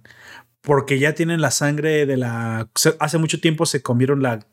la a otro. la sangre de, de esta. Música. Sí, se comieron la carne de alguien que tuviera el poder o, o directamente. Bueno, no directamente de Música, se comieron a los que Música primero convirtió, que muy probablemente ella tuvo una buena intención de algunos civiles pues traerlos a este lado, ¿no? Al lado ayudarlos. de no estar esclavizados, porque ella ve como una esclavitud estar comiendo humanos, aparte de que es muy empática con aquellos, pues que también tienen inteligencia, o sea, cuando tú desarrollas inteligencia, desarrollas empatía. ella, con una forma cuasi humana, muy probablemente se dio cuenta que, que los humanos también sufrían, que eran como ella. O sea, o sea, nunca mejor dicho, los humanos eran como ella porque ella era como los humanos. O sea, ella obtiene sus poderes o dejamos su, su, humanidad porque la absorbió de nosotros. Entonces, ella quería lo mismo para otros, igual que ella.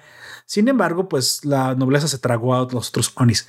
Entonces, este Oni Lewis, que bien dijiste que es un duque de la realeza, es como Entiendo que sea un arco aparte, porque incluso si te lo pudiste haber saltado, o sea, Lógicamente sí te lo puedes saltar porque no impacta tanto en la historia principal, a menos que desaparezcas un chingo de personajes y un chingo de experiencia que obtiene Emma de aquí, porque eventualmente pues Emma se desarrolla más como un personaje que, que se enfrenta a... Pues sí lo... Sí, si omite varios personajes, sí, claro. omite el... Todo la... El, ¿Cómo se llama? El... Cómo aprendió tuvo ciertas habilidades porque de hecho ella es quien derrota a, este Lewis. Exactamente. Pues bueno, pero eso es lo que pasa, ¿no? Este ah, duque, supongo, este duque hizo un terreno de casa porque según él, ah, nada más, bueno, eso ya se lo pueden imaginar, pero a, grandes rasgos es porque él disfruta más cuando la comida se defiende, ¿no? Cuando la comida sufre. Y de hecho, sí es cuando la comida se defiende porque los, lo, que no, lo que no les habíamos mencionado es que estos chicos tienen armas, se pueden defender. Sí, pero él, pueden defender. Pero él disfruta de la cacería, de ganar todo el tiempo a los humanos. Él disfruta de, de asesinar a las presas que se pueden defender. Qué curioso, yo nomás quiero decir, ese es un guiño que nos da que nos da precisamente el que siempre anda con Mujika, este Sonju. Él dice que no, no los come porque son de granja, pero si fueran salvajes sería otra cosa. Qué curioso. Probablemente sí lo haría. Probablemente sí lo haría. Pero bueno, amigo, te interrumpí mucho. Sigue. Sí, y pues en, eh, en, ese lugar encuentran a Luca, que es el otro. Un, eh, los, eh, él y Yugo son los, son, ajá, son los únicos sobrevivientes de todo. De hecho, a todos esos sobrevivientes quien los mató fue el Duque, fue Lewis. A todos los sobrevivientes de su escape, digamos, porque ellos fueron de, una, de un lugar que escaparon. Estos no fueron Una generación anterior, ¿no? Ajá. Ellos escaparon como Emma y los demás y por azares del destino terminaron ahí. y pues fue cuando Lewis les dio casa y los mató absolutamente a todos los de su grupo, nada más quedando Luca y Yugo.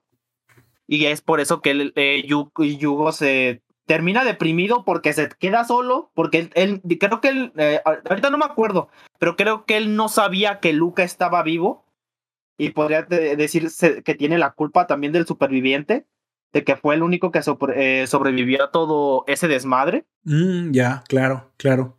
O sea, tiene una historia más interesante por ahí. O sea, ese arco, ese arco implicaba precisamente el conocer a más supervivientes, cómo antes habían llegado a escapar, cómo es que este mundo había acabado con aquellos, porque de cierta manera le quitaba un poco el protagonismo a la generación de Emma. O sea, la generación de Emma se siente como la primera generación que ha salido, que escapó.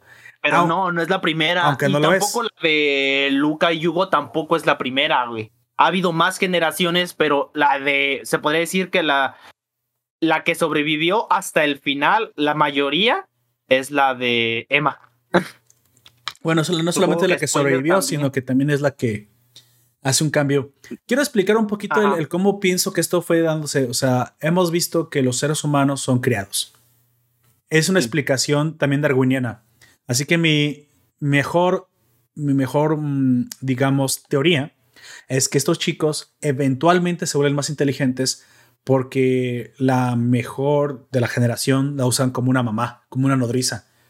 Luego tienen hijos y bueno, se van heredando los, los genes cada vez más perfectos lo que sí podemos asegurar muy probablemente es que la generación de Emma Ray Norman es la primera generación con chicos tan inteligentes juntos. tal vez había, había existido alguna generación con un chico sobresaliente y quiero pensar que la Isabela era esa generación. Pero como ya vimos, y es uno de los grandes mensajes, de los grandes mensajes de este anime, es que no importa qué tan inteligente seas, no importa qué tan fuerte seas tú solo, siempre es mejor que estés acompañado. No puedes por lo general hacer las cosas solo. Siempre vas a requerir al menos de otros.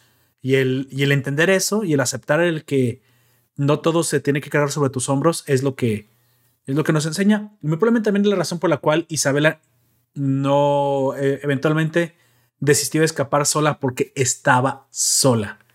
Y el pensamiento de Isabela era el mismo pensamiento que tenía Norman. Así que de no haber existido Emma, que es la catalizadora de esta de este pensamiento más conjunto en el de no cargues tú solo con esto y nosotros estamos aquí para ti. Si no hubiera sido por Emma, que también Emma no creo que sola lo haya logrado, porque Emma siempre va a requerir de los hacedores, de, las, de sus brazos. Y sus brazos son los chicos, es, es Rey y Norman. Pero Emma es el corazón del equipo. Entonces, quiero pensar que sí, podremos ponerlo así. Rey son los brazos, Norman es el cerebro, pero además el corazón. Y sin el, corazón. y sin el corazón, muy probablemente a veces estamos dispuestos a fracasar. Es, esa, es la importancia que le doy a, Emma más que su inteligencia. Ojo, es lista, pero no es la más lista. Y, nos damos cuenta que no lo es, pero sí es la que piensa precisamente en los demás, es la que tiene la inteligencia emocional más alta, si lo quieres pensar. Grande. Y bueno, al borrar como tú dijiste, Goldie Pond, que era el lugar de casa de los chicos y muy probablemente todo lo que tiene que vivir Emma para salir de ahí, pues también tenías que borrar al primer sobreviviente que se encuentra en el refugio porque, pues bueno, no tiene sentido que uno existiera en el otro, ¿no? y aparte, eh, Lewis es más adelante, eh, porque Lewis no lo matan ahí, lo derrotan, pero no lo matan.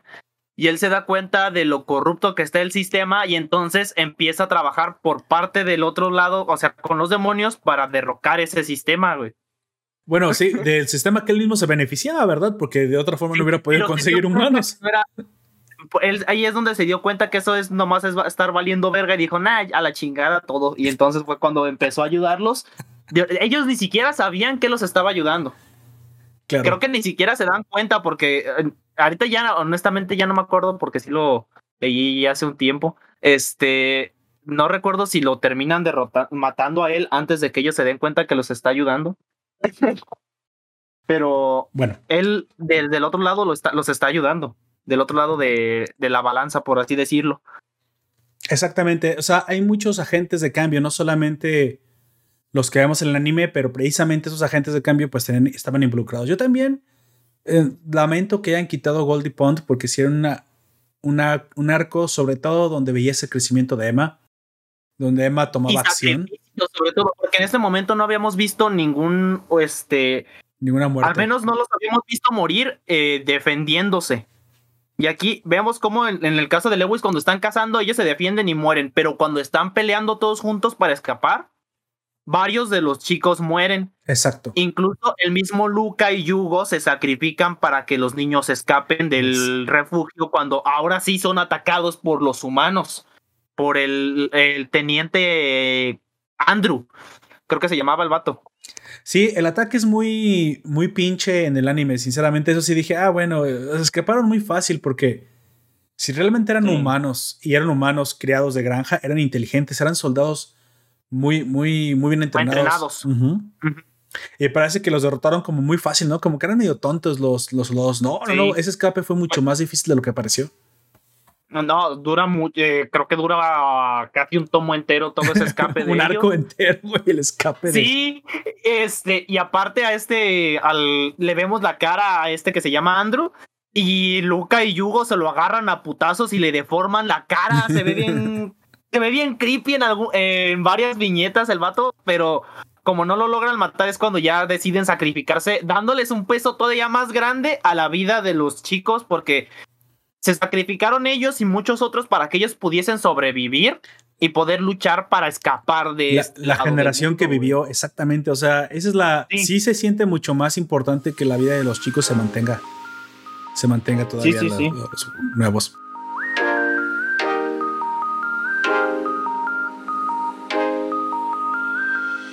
Bueno, volviendo al anime, precisamente después de que son, atacados por soldados humanos y vemos que también es la gran fuerza también de los Onis que tienen humanos de su, de su lado, aunque también de ahí vemos algunos desertores, que es lo que también se nos comienza a, a desvelar, ¿no? Uno, digamos, de los desertores de la ideología Oni es precisamente el conocido como William Minerva.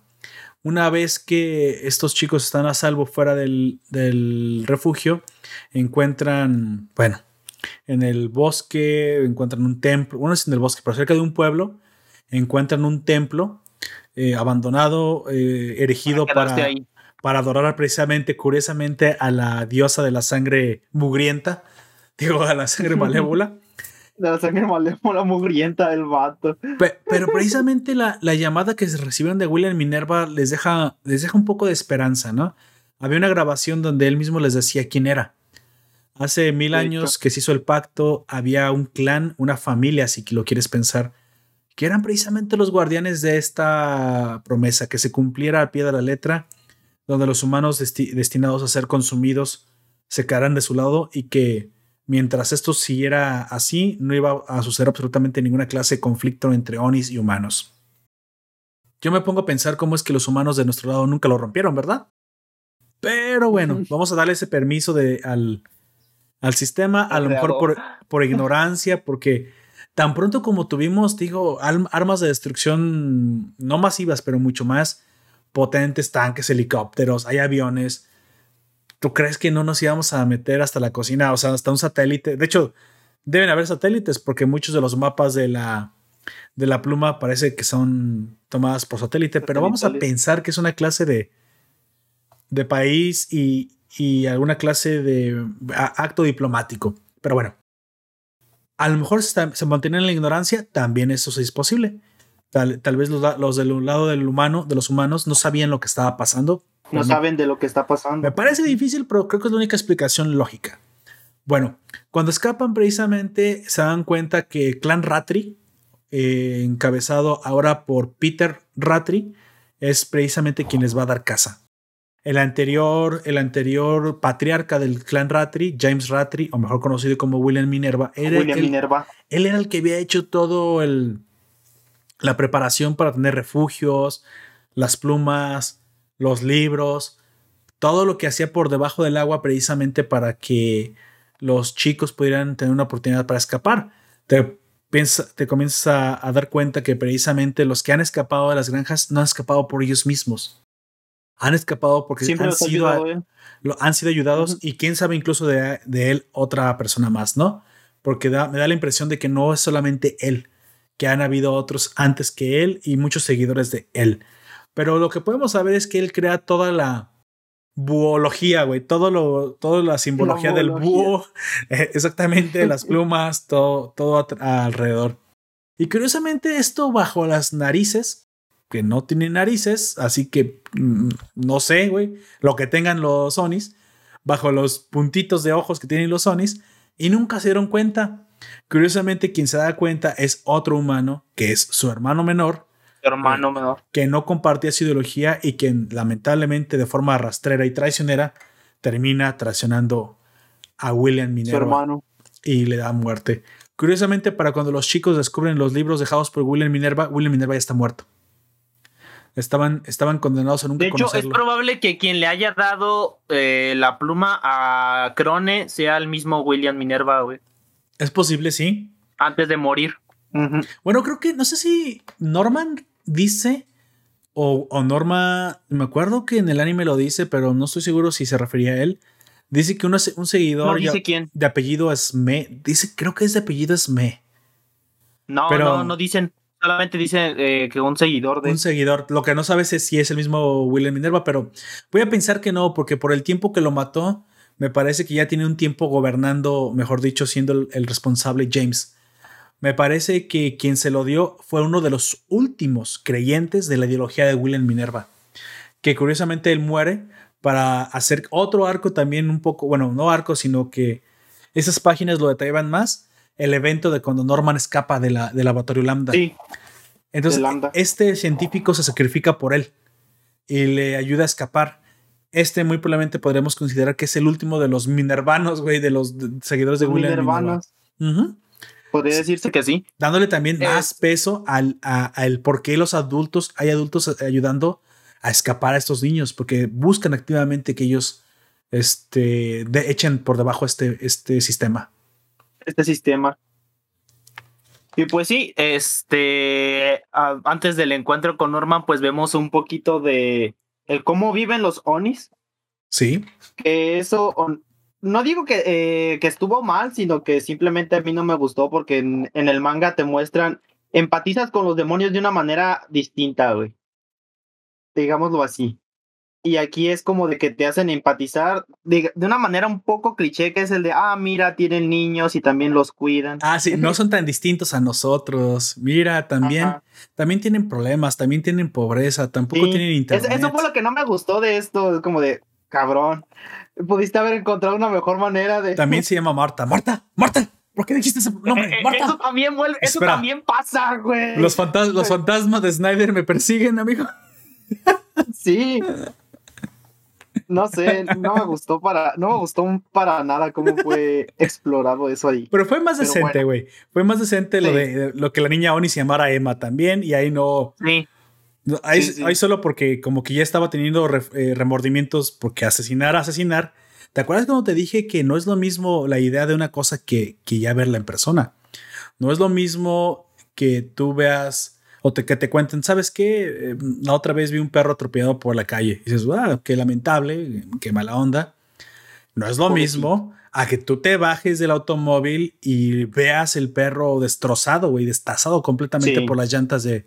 Y muy probablemente si fuiste tú, aparte peor, dices, ¡ay, a la madre! Porque eso es una carnicería, güey. Ves los órganos expuestos y dices, chale, porque esto pasa? O sea, se nos olvida, ¿verdad? Que esto pasa.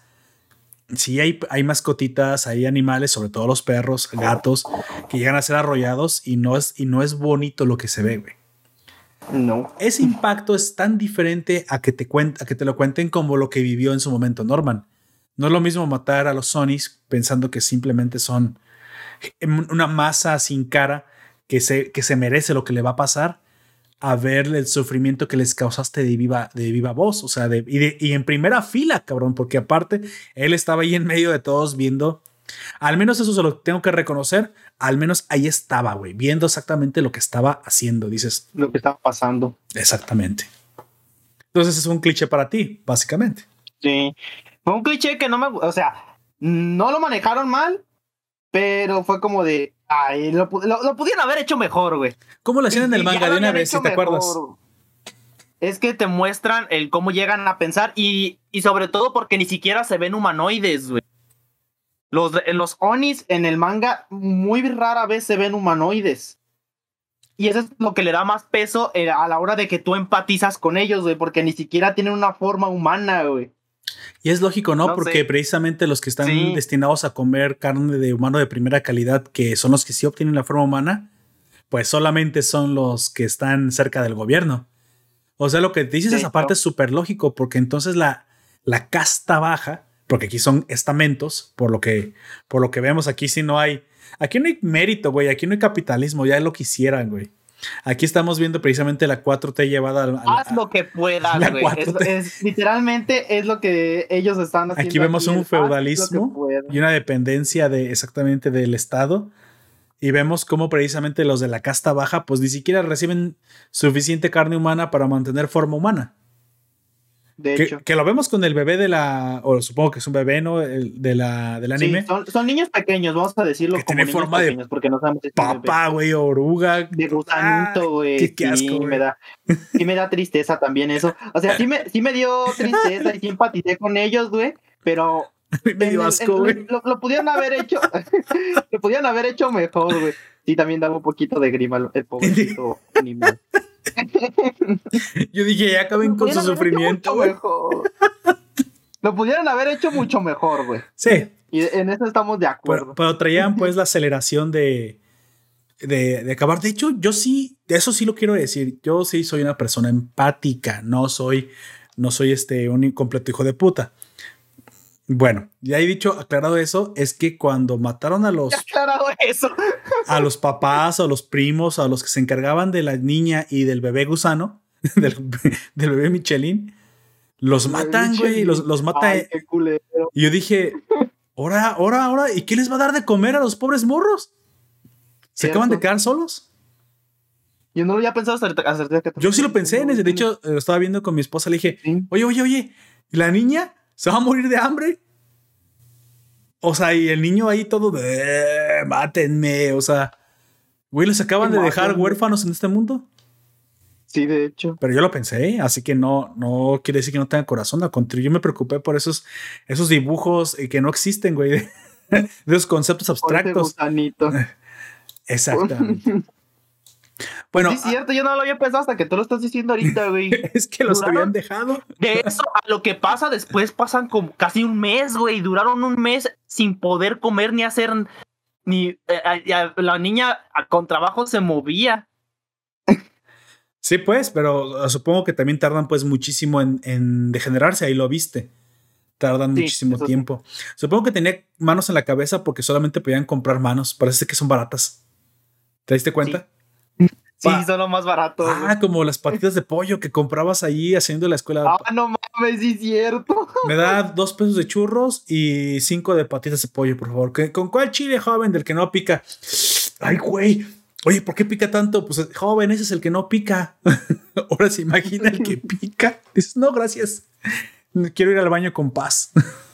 Con paz. No, no quiero que me duela. Ay, se me acaba de eh, antojar un, un churro con papas. Bueno, un dorado con papas o un duro con papas, como le dicen en tu país, si es que existe, que es una, es una lámina de, ¿cómo le llamo esto?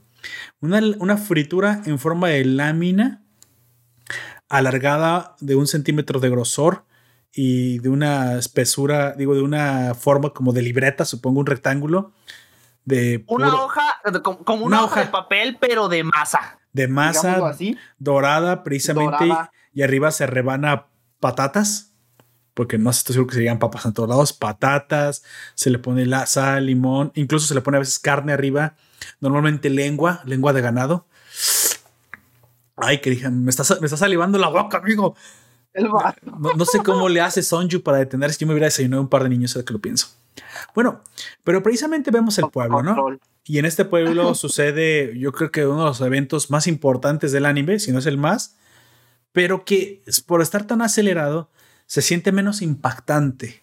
Porque obviamente tienes muchas preguntas, ¿qué es el encuentro con Norman? Esto también supongo que es diferente en el manga.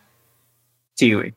En el manga pasa como tres años después de lo que mm. pasa aquí. Pasan, no sé cuántos años, no sé exactamente cuántos años pasan, pero eh, ya están creciditos cuando se reencuentran con Norman, güey.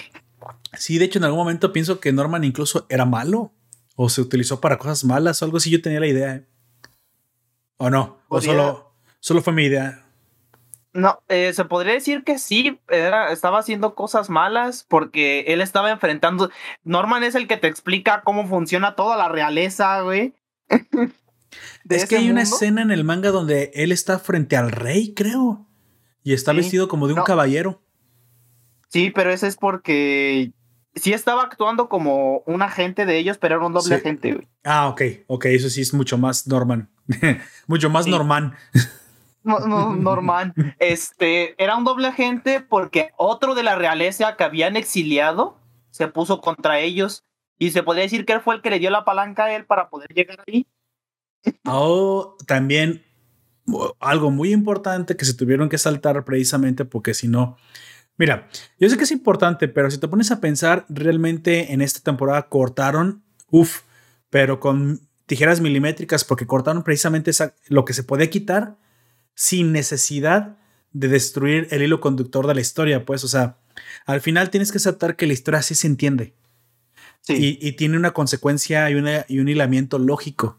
Lo que obviamente te vas a notar es que habrá cosas de las que te perdiste porque no, no fuiste testigo de, de la perspectiva de Norman, no fuiste testigo de la perspectiva de Isabela, de las, no estás siendo testigo de la perspectiva de este Phil. Así que pues de cierta manera puedes pensar que, pues bueno, se sigue manteniendo la, la, el espíritu. Y aquí también, esto es lo que yo quería aclarar. Cuando yo vi la segunda temporada, después de la primera temporada, porque me las aventé las dos precisamente para tener la consecuencia, noté que embonaban como Legos, amigo, pero de los originales, no de los, no, pues no de los que no son Legos, pues que, que son baratos, que son chafitas, que tu mamá te dijo que eran, pero no eran y por alguna razón no embonan. Si te pasó, pues F en el chat, sí, me, me solidarizo contigo, pero los Legos, los, los chidos, los que sí, los, los que sí dicen Lego en, el, en, el, en la pieza, sí emboran, ¿eh? Sí emboran cosita. no, así de repente los traumas de Vietnam, güey. Mi mamá me trajo unos Legos que no embonaban. Así, mamá, tanto valía para. Ah, hijo, estaban muy caros que tú querías. Y decidí mejor comprarme una, una pollera colorada. Una bolsa. Una bolsa. una bolsa. ¿Cómo tienes como 20 bolsas? Ya sé. Bueno, volviendo a la, dejando la triste historia de algún niño en Hispanoamérica X, usted póngale el nombre, a precisamente a, que esto sí embona. Digámoslo así porque hay muchos Juanes. Muy probablemente conocemos a un Juan que muy probablemente le pasó esto porque tiene tan mala suerte. Pero bueno. Ah, pobrecito. Pobrecillo. Pobrecito. Entonces, sí embonan muy bien las dos temporadas. Es más, el espíritu de empático de la familia primero, de no darse vencido, del cuidado y el corazón de Emma que tiene por, por los demás chicos, por el no vencer, dejarse vencer jamás, el empuje, la, el agradecimiento que ahora tiene Rey por haber sido traído desde la oscuridad, el reencuentro con Norman, sí se siente como una, y aquí sí digo siento, porque lo, lo sientes en tus chapitas, sientes una continuación de la ideología, del corazón, del, del, del encuentro, de la familia, del thriller de la amenaza constante a tu familia, sí lo sientes. Lo que pasa es que para la segunda temporada, o mejor dicho, para después de los eventos de Gracefield, el manga se diversifica eh, prácticamente en una historia de, ciencia ficción, fantasía, shonen, acción, mística, eh, incluso porque eso, eso no, lo hemos, no lo hemos comentado porque eso sí lo, honestamente yo sí vi bien que quitaran esas partes porque eran cosas de que se iban a otro plano eh, existencial, de que viajaban por mundos oníricos y pues eso a la, al público mainstream. Así ah, cuando e-, Emma caminaba sobre el agua, ¿no? Jesucristema. Sí, todo eso. Sí, se, eh, se ponían como pedos muy existencialistas, así, pues eso al público mainstream no le gusta, güey. No, o no, o, puede que le llegue a gustar, pero no es muy normal que al público mainstream le guste ese tipo de cosas. Y eso pues se entiende todavía que no lo hayan metido, pues, porque aparte lo, para no haberlo puesto, adaptaron bien el, esa omisión, güey. Sí, claro, o sea, lo que borraron, lo, tijeras milimétricas, porque la mera verdad, no destruyeron el hilo conductor y lo que nos quedó, pues concuerda bastante bien con lo que se había venido viendo aquí. establecido. Lo que sí yo quiero decir es que el acelerador, o sea, como, como el queroseno de este fuego, fue precisamente el que Norman hubiera desarrollado el arma perfecta contra los Onis. En el momento que tú te encuentras a Norman, quiero decir que ya se acabó el, problema. Se acabó la. como en una historia, cuando tú sientas una base que se va desarrollando y hace una un cenit de la historia, digamos, un, un cenit del problema, es cuando tienes la mayor solución, ¿no? Cuando tienes la mayor revelación. El, el, acto puede ser una batalla, puede ser una muerte, puede ser una conversión, es un viaje al héroe. En este es el encuentro con Norman y el casi guionazo de haber desarrollado precisamente un arma contra los Onis. Cuando tú te lo encuentras, prácticamente el problema de los Onis se terminó.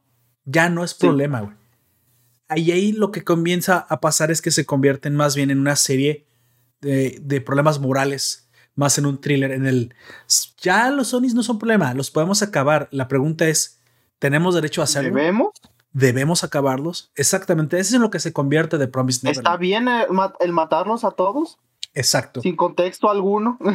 Quisieron darle por esta vía más, más reflexiva antes de precisamente desarrollarnos una, como tú dices, un montón de arcos que sí desarrollaban a los en acción a los personajes en fortaleza y mental. y eran muy bonitos, todo era muy bonito ahí. Sí.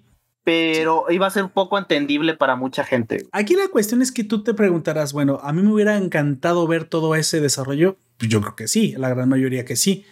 Pero entender el por qué estudio esto, yo no puedo tener otra respuesta más que precisamente el, el tema económico. Es, que es la única respuesta. Mira, aquí no le busquemos más pieza, más pieza al gato, como se dice, güey. No le demos más vueltas al asunto. La única razón por la, por la cual se cancele un proyecto es que no sea rentable. El por qué pensaron que no iba a ser rentable, tal vez es por la baja de la venta del manga, no lo sé. Ya los que sepan esto un poquito más profundizando en la historia, no lo sé. Pero lo que sí hicieron es que anormalmente, y esto hasta para mí que he visto algunas cosas que yo sé que se deben de cortar. Digo, bueno, estuvo bien que hubieran quitado esto en el material original. Me pareció tan exagerado que al menos no cinco temporadas, que muy probablemente son las que yo le hubiera dado a esto para que se cubriera casi por completo, sino en tres te hubiera quedado bien. Y sí, habrías tenido que cortar cosas, pero te hubieras quedado con lo importante y en tres habrías tenido una gran, una gran serie, güey. Una de las mejores series que se ha hecho en los últimos años. No sé por qué no hicieron esto, güey. Tal vez el miedo de que les pasara como Attack on Titan, que tuvo sus altibajos. Y es que, en serio, muchos animes no van a tener todo el tiempo un Zenith, güey. Sobre todo porque la primera temporada siempre es una novedad. Y aparte tienes ese, esa fuerza, ese riel, digamos, que te están introduciendo en una historia. Normalmente la segunda termina a bajar, termina por bajar, digo, y en la tercera muy probablemente se suba otra vez porque, bueno, ya es la, muy probablemente a veces la, terminación de ese arco o la derivación en el final.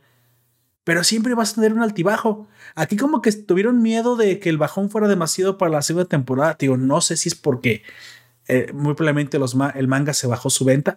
¿Quién sabe? O como dijo el, guionista, bueno, no sé si quién lo dijo de los dos, pero eh, tú dijiste que en una entrevista había dicho que no había sido la pandemia. Entonces habría que preguntarle, preguntarle qué fue. ¿Qué, fue, no? ¿Qué, problema fue con el estudio? Sí, yo tampoco no, tampoco no entiendo. Quiero entender, pero no, no puedo. Ponle que a lo mejor. algo muy, muy, muy interesante. ¿Qué te hubiera gustado? En la segunda temporada hubiéramos tenido el arco de Pondy. De, o sea, de la Neverland. De Goldie Pond. De Goldie Pond. Hubiéramos tenido el arco precisamente de, es, de Norman, más desarrollado su escape y su encuentro precisamente con la realeza. No, lo de Norman habría sido mucho más adelante. No, pues, pero lo hubieras este, podido meter si hubieras querido comprimir más. Ya hasta te hubiera quedado ah, espacio para desarrollar la rebelión de las mamás, güey. Porque la rebelión de las mamás tampoco se desarrolla. Simplemente, ah, ¿sabes qué? Pues convencí a todas porque soy la abuela. Y todas las mamás, sí, abuela, lo que tú digas. No, ahí, ahí pasó algo, güey. Eh, eh, hubo un, espacio entre que la abuela dejó de ser la abuela y e Isabela hizo los planes de, ah, ¿verdad? Pinche Sonis, ahora sí van a, van a ver lo que yo quiero. Porque parece ser que al final te termina convenciendo de que sí debe ayudar a sus hijos, pero no. Desde el principio, desde el principio Isabela, desde que ve el escape, eh, es convencida por Emma. Se, acuerda de Leslie y se acuerda de lo, de lo cobarde que ella fue y el, y el cómo ella habría sido igualita que Emma de haber tenido los amigos y la familia que tenía. Se avergüenza de no haber al menos intentado más, más allá de eso y promete que la próxima vez que se vean es ella le va a dar todo su apoyo. Eso pasa, güey, en la cabeza Eso pasa. Porque se acuerda de la traición de Rey. Isabela. Digo, eh, de la traición de, de los Sonys, o mejor dicho, bueno, los Sonys siempre lo traicionan, ¿no? Pero se acuerda de Rey, su propio hijo. Porque se nos olvida que Rey sí es su hijo de sangre, o al menos. Es hijo de ella. El que sí podemos distinguir, güey, que es hijo de sangre de, de ella. Que pesa muchísimo porque precisamente los Sonys nunca quieren que esto suceda porque este vínculo de madre e hijo, aunque todas son sus hijos, es tan fuerte que hace que, pues Isabela ahora sí eh, jure proteger no solamente a su hijo, sino a todos sus hijos en un futuro y que todas las acciones que ah, de ahora en adelante ella obrará serán precisamente para llegar a ese objetivo cosa que termina sucediendo. Y tal vez hubieras desarrollado en 15 minutos más, tal vez la mitad de un capítulo, el cómo Phil también se pone manos a la obra, porque Phil es más importante, güey. Phil, es mucho más importante. desarrolla un planecillo también por él mismo que termina precisamente. Pero es que Phil es más listo que Emma, Rey y Norman, güey. porque Phil es el ser humano más inteligente sobre la faz de la Tierra, güey. Pero. Sí, güey. Pero no, no estamos listos para hacer esta plática, güey. No, sí estamos listos y sí estamos de acuerdo. Es el, es el más listo de todos juntos, porque cuando él, ¿a sus cuántos años tiene? ¿Cuatro o cinco? Cuando estaban en, en Gracefield. En Gracefield tenía cuatro, por eso no puede escapar. Tenía cuatro y ya casi los alcanzaba. Sí, ya pensaba como ellos. Al puntaje perfecto a, ellos tres. Exacto. Pero bueno, Volviendo a los, perfecto, a los al ser perfecto, el humano perfecto, volviendo precisamente a los eventos del manga, digo del, del anime, precisamente el hecho de que el ataque de Norman se haya llevado a cabo y que Emma, pues bueno, haya hasta el final confiado en que la solución no puede venir por exterminar a otros que piensan y sienten también, eso no puede ser nunca una solución porque de alguna u otra forma, si son inteligentes y hay una forma diferente de hacer las cosas, pues el genocidio no tiene por qué ser la primera respuesta. Ella, ella no sabe por qué lo está haciendo Norman, pero nosotros sí nos damos cuenta algo que lo justifica. por qué. Que él siente que le queda poca, poco tiempo de vida todavía, aún puede hacer algo, alguna diferencia, pero tendrá que ser algo tan definitivo y, tan y lo más rápido posible que logra un cambio porque piensa que si no lo hace él, nadie más lo va a hacer. También así lo mismo pensó que si él no se hubiera entregado en el, en el Gracefield, no hubieran podido escapar. Esta clase de falacia, aunque podrías pensar que de cierta manera tenía razón, esta clase de falacia, em, el de pensar que si solamente yo, solamente yo, es una falacia de arrogancia, güey. Y esto normalmente lo vemos en muchos políticos a lo largo del tiempo, a lo largo de la historia de la humanidad. Unos tipos que piensan que pues, si no hubiera sido por ellos o por lo que hicieron, no hubiera sucedido algo. También hay una clase de falacia de, no me acuerdo cómo se llama, ad hoc. Es este tipo de falacia en el que la causalidad no es exactamente la, la, la razón, la correlación no es causalidad, también sucede cuando pensamos que los avances de la guerra no hubieran sucedido si no hubiera habido guerra. como el Internet, ¿no? Que fue desarrollado por, por ARPANET. Eso es una falacia. Completamente porque la guerra siempre demuestra que destruye. Eh, la, la guerra como causante de avance es exactamente el ejemplo perfecto de la falacia de la ventana rota. El creer que por romper una ventana y eso hizo que el ventanero viniera y se moviera la economía y que todo el mundo trabajara, generó ¿no? la destrucción creativa. Eso es mentira. Tú acabaste con los recursos que pudieron haber sido invertidos en otra cosa. Lo que pasa es que tu, tu vista es tan corta que no, lo, no lograste ver en qué se iban a invertir esos recursos porque no es tu decisión. Los agentes de mercado invierten los recursos cuando les sobran, pero cuando tienen alguna clase de déficit, pues van a, subsanarlo. Si tú rompes una ventana y la persona dueña de la casa eh, tiene que contratar como tres, cuatro personas y gasta y dices, ah, bueno, mira, se movió la economía, lo que no notaste es que si tú no hubieras roto esa ventana, ese dinero o esos recursos hubieran sido invertidos en otra cosa y muy probablemente productivos, pero como tú no lo ves, eres tan arrogante que pensar que tú fuiste el que, el que provocó avance. Pero yo sé que a veces esto es difícil de ver porque este, eh, estos agentes no dependen de ti. Esa es la gran ventaja de la economía distribuida, de que cada uno tengamos libre albedrío. Entonces Norman dice que sin él no se mueve nada. Y hubiera sido, digamos, cierto si no existiera Norm, no está Emma, Rey, y esos no hubieran escapado, si Mujica no existiera, porque entonces sí hay otras soluciones, hay otros agentes en el tablero, y pensar que solamente a través de él se obtiene una solución, pues es pensar de forma arrogante. Lo que sí se puede tener es muchísima confianza en sí mismo, decir, pues como soy muy listo, debo estar bien. No es completamente equivocado, pero eso no quiere decir que sea la mejor de las soluciones. Sea la verdad absoluta. Eso sería la verdad absoluta si estuvieras solo en el mundo. Pero lo que Norman aprende a la, a la mala o a la buena, porque Emma alcanza, a, digamos, a llegar, es que precisamente... Emma detiene a Norman de matar a Emma. ¿Qué? ¿Cómo? Así es. Emmaception, güey. Hicieron un Marta. Marta, ¿por qué dices ese nombre? Bueno, ya te conté que si ves la versión extendida de Batman v Superman, eso se explica mucho mejor, güey. Toda la culpa aquí es de Warner, güey. Las películas son muy superiores a las de Marvel, nada más que las acortaron por miedo y las terminaron destruyendo. Entonces, bueno, bueno, ya, ya no, ya no voy a hablar, debo tener esta plática, güey, ya la tuvimos. Vivimos en una sociedad. Vivimos en una sociedad. Que curiosamente en este momento, ya como nota al margen, está viendo como una clase de guerra civil dentro de Warner, güey. De, hecho. de gente que dice, no mames, ¿por qué destruyen lo que a la gente le gusta, a los fans les gusta? Entréguenle lo que la, la gente les gusta como Snyder que hace bien las cosas, nomás que ustedes van y meten su curuchara, quítenla y dejen que los creativos le lleven a las personas sus historias favoritas. Y otro en el que no, no, queremos, queremos dinero, queremos ser family friendly y que se parezca a lo de Marvel y que tenga corrección política y negros negreando negrosidades. Y, o sea, e, esos que no tienen la, que ni siquiera han de ser fans de DC, que ni siquiera tienen la menor puta idea de que es un superhéroe y que nada más son tipos de cuello blanco con, con corbatas o con faldas, ¿por qué no? Porque también aquí hay, hay mujeres involucradas como directivas que también están apoyando la pendejez de parecerse a Marvel y no dejan que se desarrolle por sí mismo el, el universo DC. Y hay otros que sí apoyan que haya directores como James Gunn, que haya directores como Snyder o la misma directora de La Mujer Maravilla, que desarrollen por sí mismos historias interesantes basadas en los personajes y con respeto a lo que esos personajes representan para los fans de DC.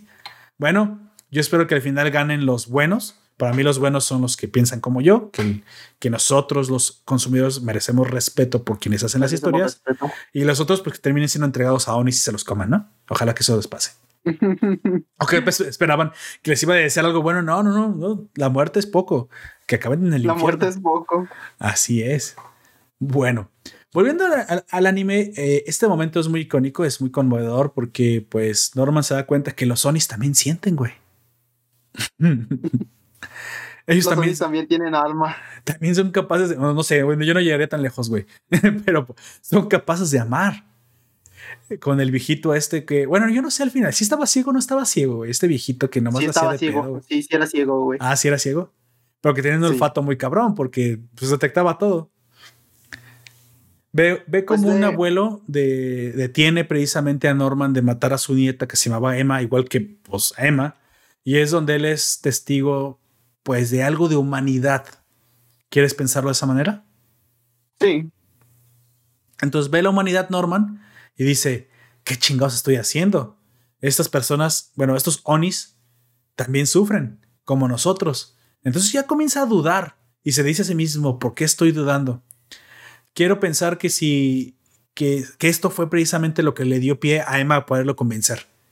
Sí. También vemos en otro momento a una de las chicas que le ayuda a Norman, que era como que la chica más... Bárbara. reci- ¿Ella? También le pasa algo similar, ¿no te acuerdas? Sí. Se arrepiente de haber sido tan hostil. Sí, ella pues, encuentra a la De niña, hecho, ¿te ella es acuerdas? a quien va a matar a nuestro Michelin favorito y a la mutante. y a la niñita mutante. Y pues sí, ella es la que evi- se arrepiente de querer destrozarle el cráneo literalmente a, a Michelin y a la mutantita. y se, y se echa para atrás, precisamente. Al final creo que esto es precisamente lo que, lo que es el mensaje que nos quiere mostrar.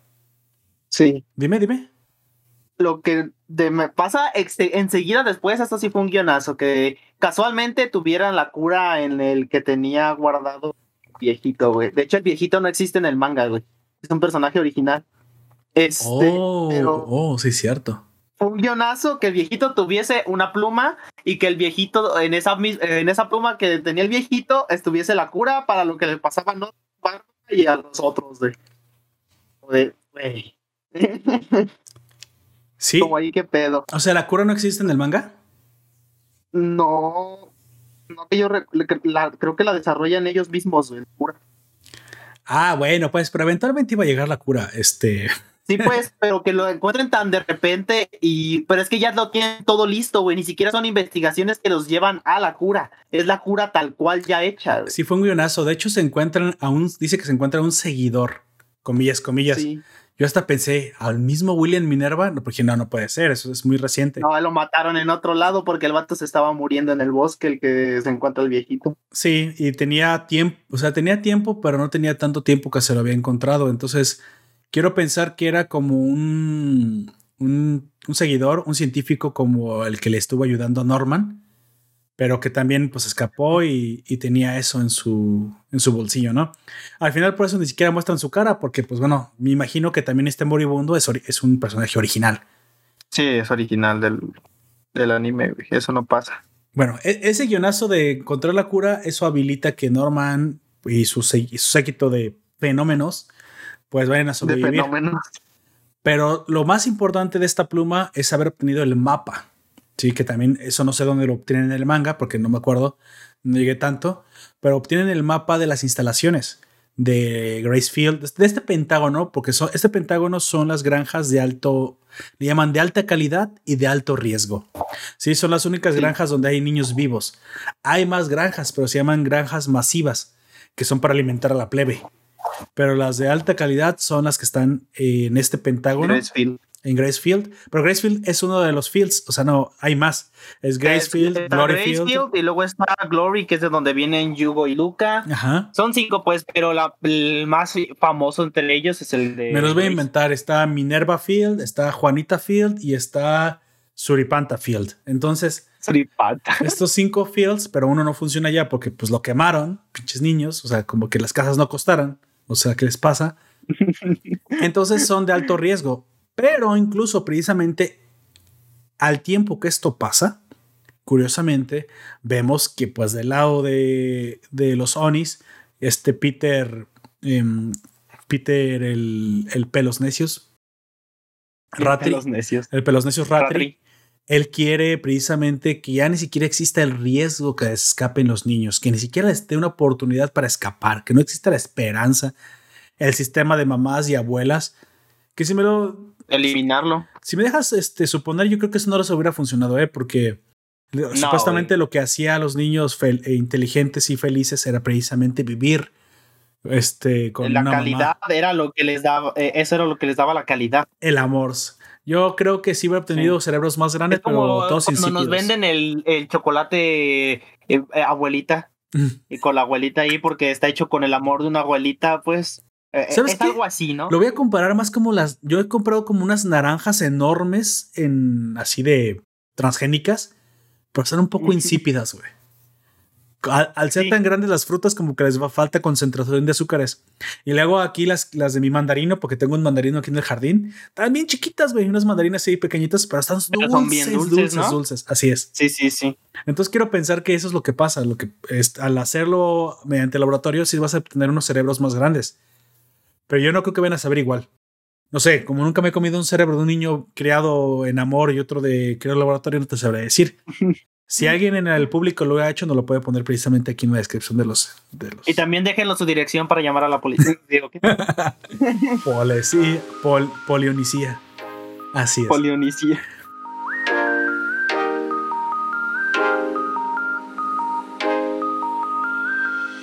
Entonces, aquí vemos precisamente que este, este plan es como el que vimos al final, ¿no? Un plan impresionante, bien pensado, el cerebro de Norman, su estrategia llevada al máximo nivel, que constaba precisamente de hacer creer a los, bueno, a, a- a los habitantes del complejo. ah, de, de ahora en adelante lo voy a llamar el complejo, el complejo Gracefield. ¿Sí? Eh, El complejo granja. el complejo de las granjas, así es, que iban a, que iban a atacar por vía aérea. Obviamente se hacen uno de ellos, que es un peloncito, que tiene, que literalmente tiene una cicatriz en la cabeza, en el cerebro, El que lo, abri- se lo abrieron en cuatro partes de la- del cráneo, güey. ¿Qué pedo? y por eso quedó negro el pobrecillo. Bueno, no sé, ese último me lo... ¿Qué? Ya me, ya me Ah, hace caray. falta, güey, un, un, un comentario racista, güey. Entonces. Curiosamente, este, este chico eh, se contacta con, eh, con la radio, con, con Peter Ratri, y le dice que él va a traicionar a los chicos porque pues les parece que están yendo, usando, tienen un arma y no la van a usar, pues son estúpidos. Esto yo creo que es lo que le da la veracidad, porque si en serio, en la cabeza de Peter Ratri como totalitario que es, dice, no puede concebir que tengas un arma tan poderosa y no la utilices. O sea, quiero explicar un poquito el más porque se, porque se la tragó todita, güey, y sin albur. O sea, Peter Ratri les creyó completamente, le creyó completamente a- al supuesto traidor, porque en la cabeza de estas personas así funciona el mundo, güey. Ellos no pueden creer como alguien que tenga una ventaja totalitaria sobre otro no lo utilice. Grande. Ajá. Ujú. Por lo que no se pone a pensar es que la conciencia de ellos pesa. Esto fue lo que él nunca pudo entender de su hermano, es lo que quería decir en este momento. Él nunca pudo entender que William Minerva no es que fuera menos, menos inteligente que él, que no fuera capaz de llevar a cabo las cosas, es que la humanidad en él le impedía ver a otro lado, güey. Le impedía ver cómo se llevaban los niños y no hacer nada. Lo que el mal necesita, lo que el Oni necesita para triunfar es que el ser humano no haga nada. Y así pensaba James, güey. Este, este imbécil, que no le puede decir otra forma, a Peter, nunca lo entendió, por eso lo traicionó. Y es por eso que se traga la, la, este, la cuartada, baiteo. el baiteo, digamos, el. ¿Cómo se dice en español? Por tu culpa acabo de olvidar la palabra en español, güey. Este, Este, la, el anzuelo. el- la trampa. El anzuelo. Sí, el anzuelo. el anzuelo que era precisamente una supuesta traición. Curiosamente, sí atacan por aire, pero utilizan los globos que sí llevan a los Son niños. señuelos. Ujú. Ujú. Y los que llevan a los niños, pues aterrizan en Gracefield, precisamente en la casa quemada, porque saben que a través del pozo de la casa pueden ir a, a- Pueden acceder. al subsuelo y que esa casa no va a tener pues nadie que la cuide porque pues no existe la casa, güey. Supuestamente los niños están atacando eh, las casas que supuestamente deben estar habitadas. Al saber que iban a, a atacar, sacan a los niños de las casas, reuniéndolos a todos en el subsuelo, que era exactamente lo que nuestros Ellos que- querían. queridos niños querían. Así es, así que el plan les sale a pedir de boca a Norman, güey. Pero a pedir de boca, cabrón. Y más aún, que precisamente aquí, aquí su- suceden dos guionazos. ¿Sí? Primer guionazo, pues que, no- bueno, no guionazo, pero que no vimos todo el desarrollo de la rebelión de las mamás, la de Mommy's Rebellion, güey. Las mamis. De hecho, sí. Ah, Sí. Bueno, ah, ah, tú habías dicho que cómo lo podríamos plantear. Yo me lo imagino para plantearlo de una manera en la que hubiese estado en eh, lo de Goldie Pond y como tú dices de varias temporadas, Ujú. sería lo que ya vimos al principio de Sonju y Mujika. Eso sería el principio. Y luego lo de eh, y todo lo de Goldie Pond, eso sería como una sola temporada, ¿no? Sí, sí, sí. Después que- que nos mostrasen el trasfondo de Minerva, güey, porque hay un chingo de cosas de Minerva que no nos dicen. Sí. Sí, sí, sí. Ahí ya sería-. Eso intercalado con cosas de cómo se, este, porque en la pelea con los militares tampoco es tan, tan importante. De, Norman, güey. Eso hubiera estado intercalado precisamente entre el pasado y el presente, el pasado de Peter Ratry y el, y el presente de Norman Ratry. ¿Qué? De Norman. ajá. ¿Quién dijo eso? Ah, ¿Qué? eso podría estar aquí. De hecho, eso debería estar ahí. Eso puede, puede estar junto y ya entre algunas cosas, y cuando se terminara ese, podrían mostrarnos el final de lo que pasó con los sobrevivientes de lo de Goldie Pond, que es el ataque de los militares a donde estaban Emma y los demás.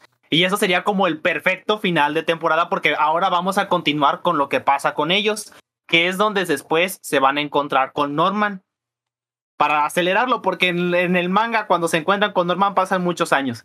Entonces aquí se Sí. encontrarían con Norman y ahí ya es donde empezarían a hacer su plan contra los, este, los Onis de la ciudad.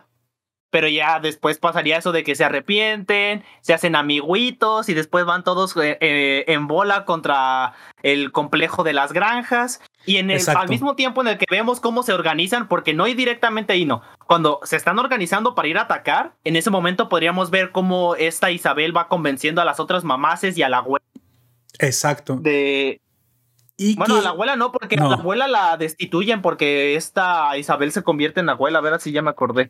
sí, de hecho, Pues ella, ¿cómo los va convenciendo? de hecho también ahí es donde Isabela hace alguna clase de, de colaboración con Phil, güey.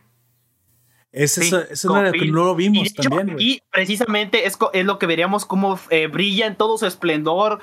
Sí, Niño, el niño cabezón favorito, sí. Todo- así es. Todo eso pudo haber sucedido, eh, lo entendemos.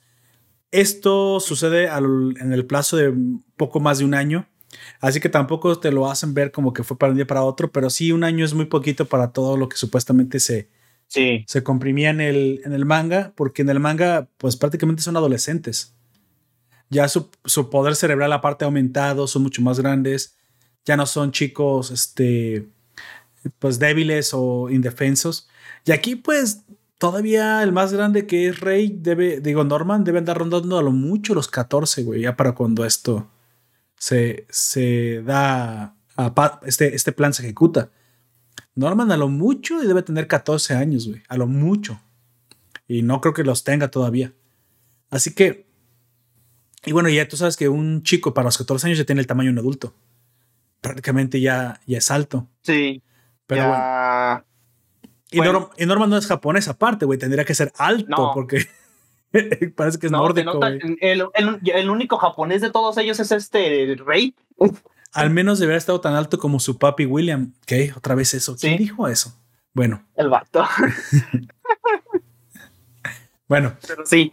Eso es lo que sucede, ¿no? Al, al final, Sí. este, este guionazo de la rebelión de las madres y el segundo guionazo, que no se siente tan guionazo porque eso sí lo puedes pensar que es parte por, por el viejito que es creado especialmente para el anime, que logra convencer muy probablemente eh, apelando a la humanidad, a la recientemente adquirida humanidad del pueblo que salvaron, pues el apoyo. Pero más que eso, creo Sí. que, lo, que lo hacen bastante bien. Creo que hay, eh, pienso que esta fue una buena estrategia.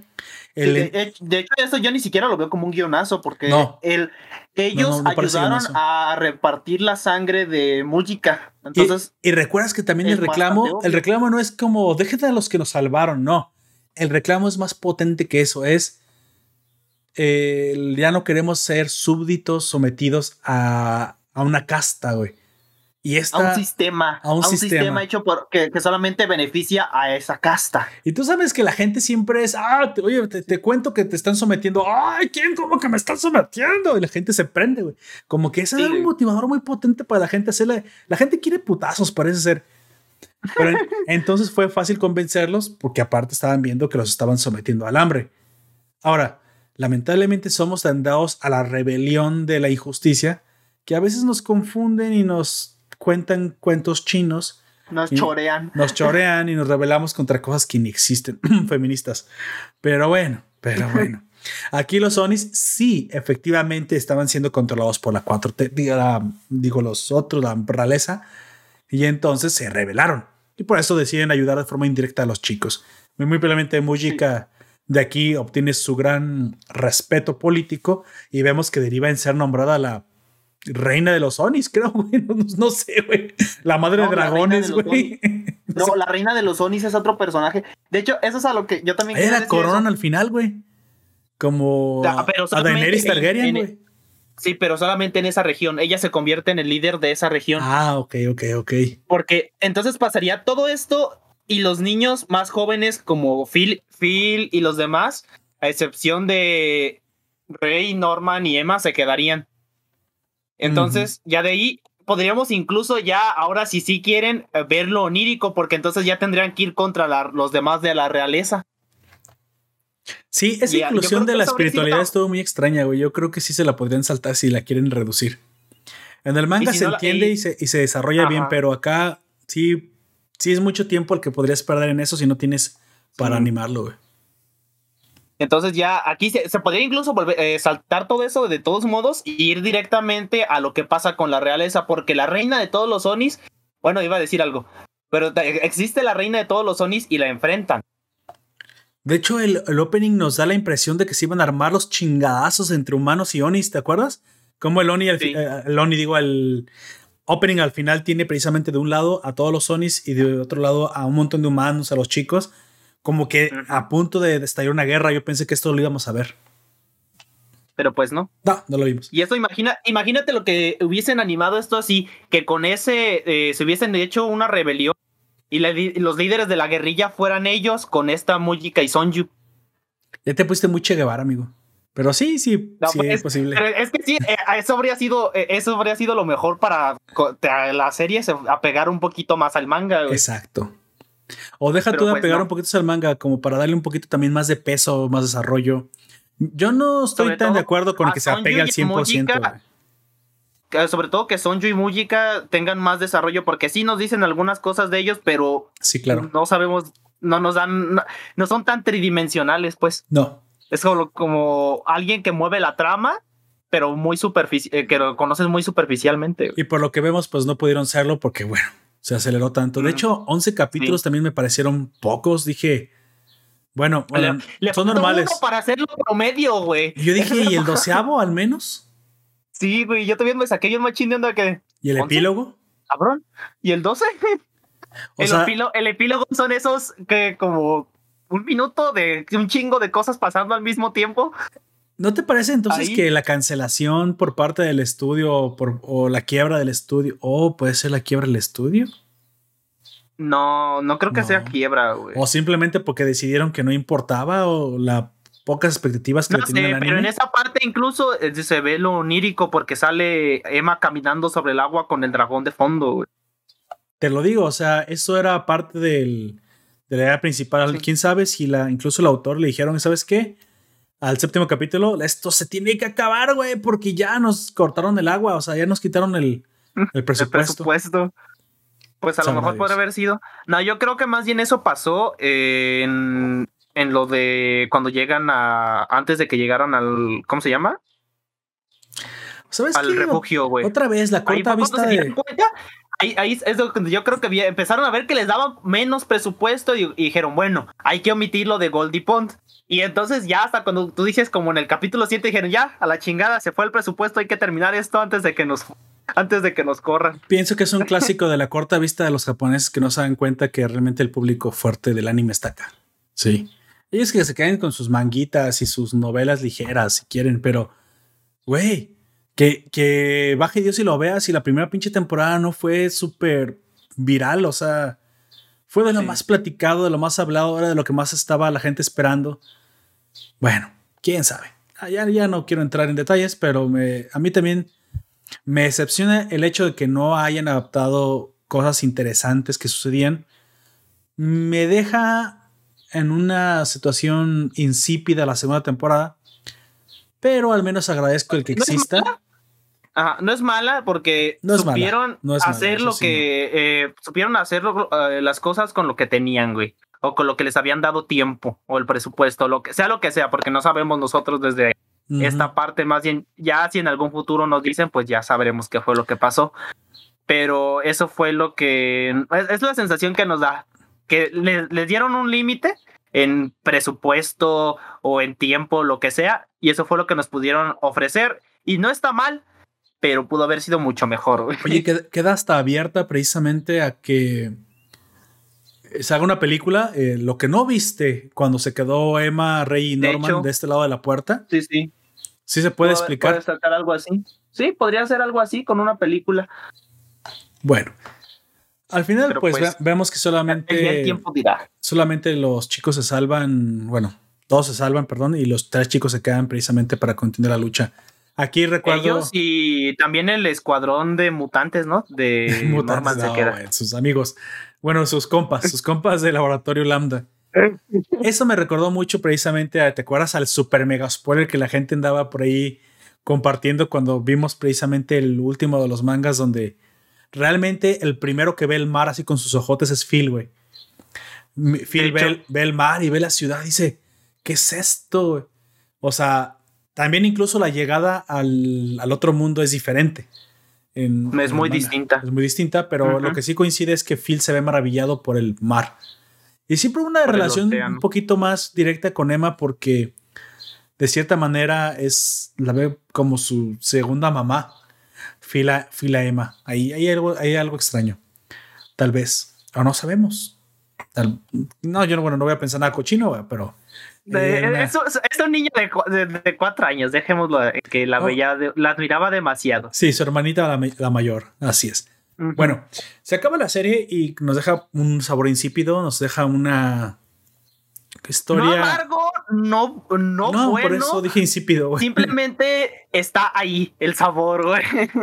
Agradezco que hayan animado una gran parte de la segunda parte. Sí, explicaron muchísimo. Sí, otras cosas les faltaron. Sí, pienso yo que esto es una cuestión que no debemos eh, arremeter contra la serie ni contra el autor. Esto es más contra el estudio. Debemos demostrarles que sí queremos, que sí hay mercado, porque si no, esto va a seguir pasando la forma, ya saben, es vayan y verla, veanla en su plataforma de pues de paga favorita.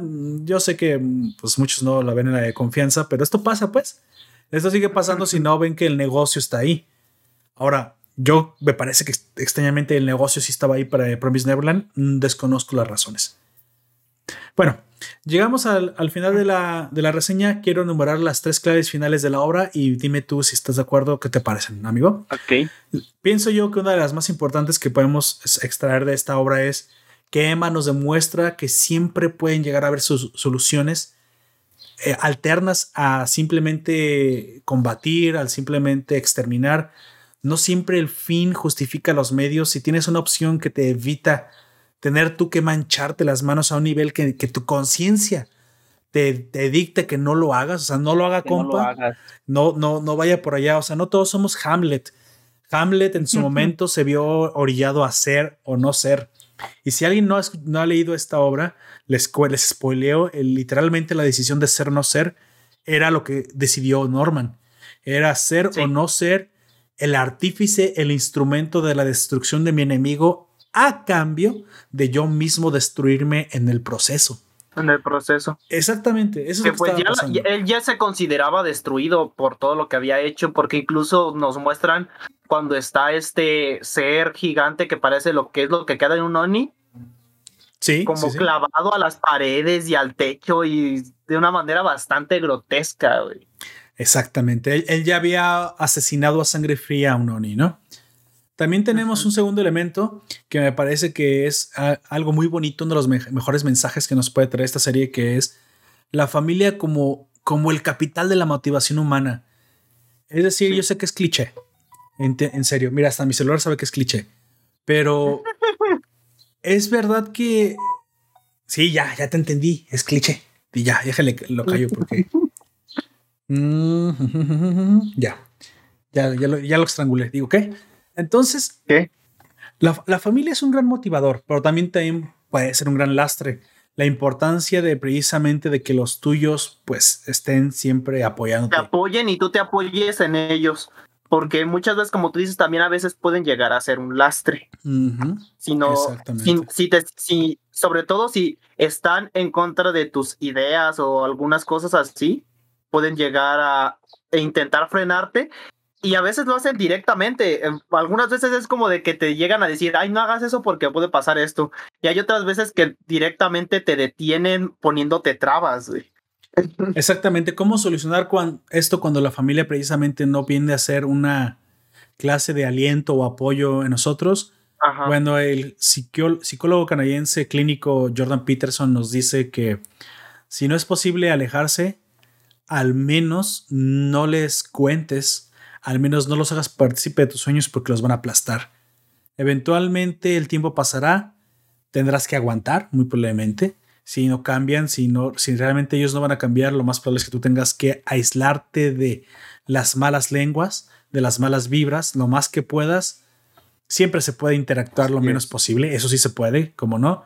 Y buscar precisamente, muy probablemente aquello lo que le llamamos la familia elegida o elementos de la sociedad con los que sí resuenes.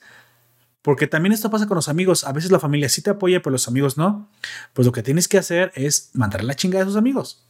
Yo sé que suena fuerte, suena feo, pero si de ellos te puedes alejar porque realmente lo que está pasando es que tú no estás encontrando tu lugar en ese, en ese grupo. Siempre vas a encontrar, si tú lo, si te das la oportunidad de buscarlo, grupos en los que tus ideas sí resuenen y al menos sean escuchadas y compartidas. Y al encontrarlo te vas a dar cuenta que es muy diferente tu, tu forma de ver las cosas hasta tu autoestima. Porque por ahí hay una frase con la que yo coincido completamente, que es que nosotros somos la suma del promedio de las personas que nos, que nos acompañan, con las que interactuamos. Entonces, ¿tú realmente quieres que tu promedio promedie hacia abajo? Pues realmente no, ¿verdad? Y a veces promediar hacia abajo no estoy hablando solamente del ámbito económico, sino del ámbito emocional. Hay gente muy negativa, hay gente muy quejumbrosa, güey. Hay gente que siempre te va a decir, no, no se puede, no se puede, no se puede. Güey, si, si nosotros pensáramos así, ¿a qué se hubiéramos arrancado ese este pinche podcast, güey? Nunca se hubiera hecho. ¿A qué, a horas habíamos hecho el fuego, güey? vamos aventándonos a ver, a ver qué pasa. ¿Por qué? Porque yo creo que. A ver, cómete esa planta a ver si te mueres, güey, Simón. No, espérate, eso es una pendejada.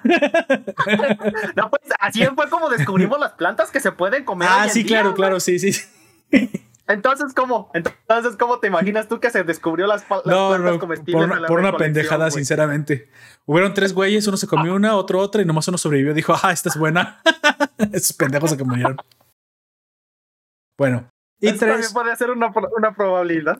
Y tres, la tercera clave que podemos obtener de esta historia es que me parece que el personaje de Norman, a través de esta figura del héroe trágico, nos, nos transmite precisamente el cómo es que algunas veces sentimos que tenemos que cargar la responsabilidad solos. La amargura, la felicidad, el sufrimiento, todos los problemas los ocultamos porque creemos que son nuestra entera responsabilidad. Es cierto que yo soy partícipe del de no, no le eches la culpa a nadie más porque todo es tu responsabilidad. En eso estoy completamente de acuerdo. Lo que no es lo mismo es, aunque sea, aunque seas tú el principal responsable, tal vez algunas ocasiones te puedas ayudar de otros que piensan como tú, que te quieren ayudar, que te quieren prestar un hombro para ayudar a cargar esta, esta enorme carga que a lo mejor sientes y te vas a dar cuenta que a lo mejor en este, en este caso uno más uno es cinco. Sí, porque sumando esfuerzos, normalmente los humanos no obtenemos la suma de las partes, sino multiplicamos los esfuerzos por esta capacidad de, sinergia que tenemos. Claro, la persona que te ofrezca su ayuda, muy probablemente, tomando como el punto dos otra vez de referencia, es porque está en tu misma sintonía, normalmente. Si hay que ser responsable es una de las cosas.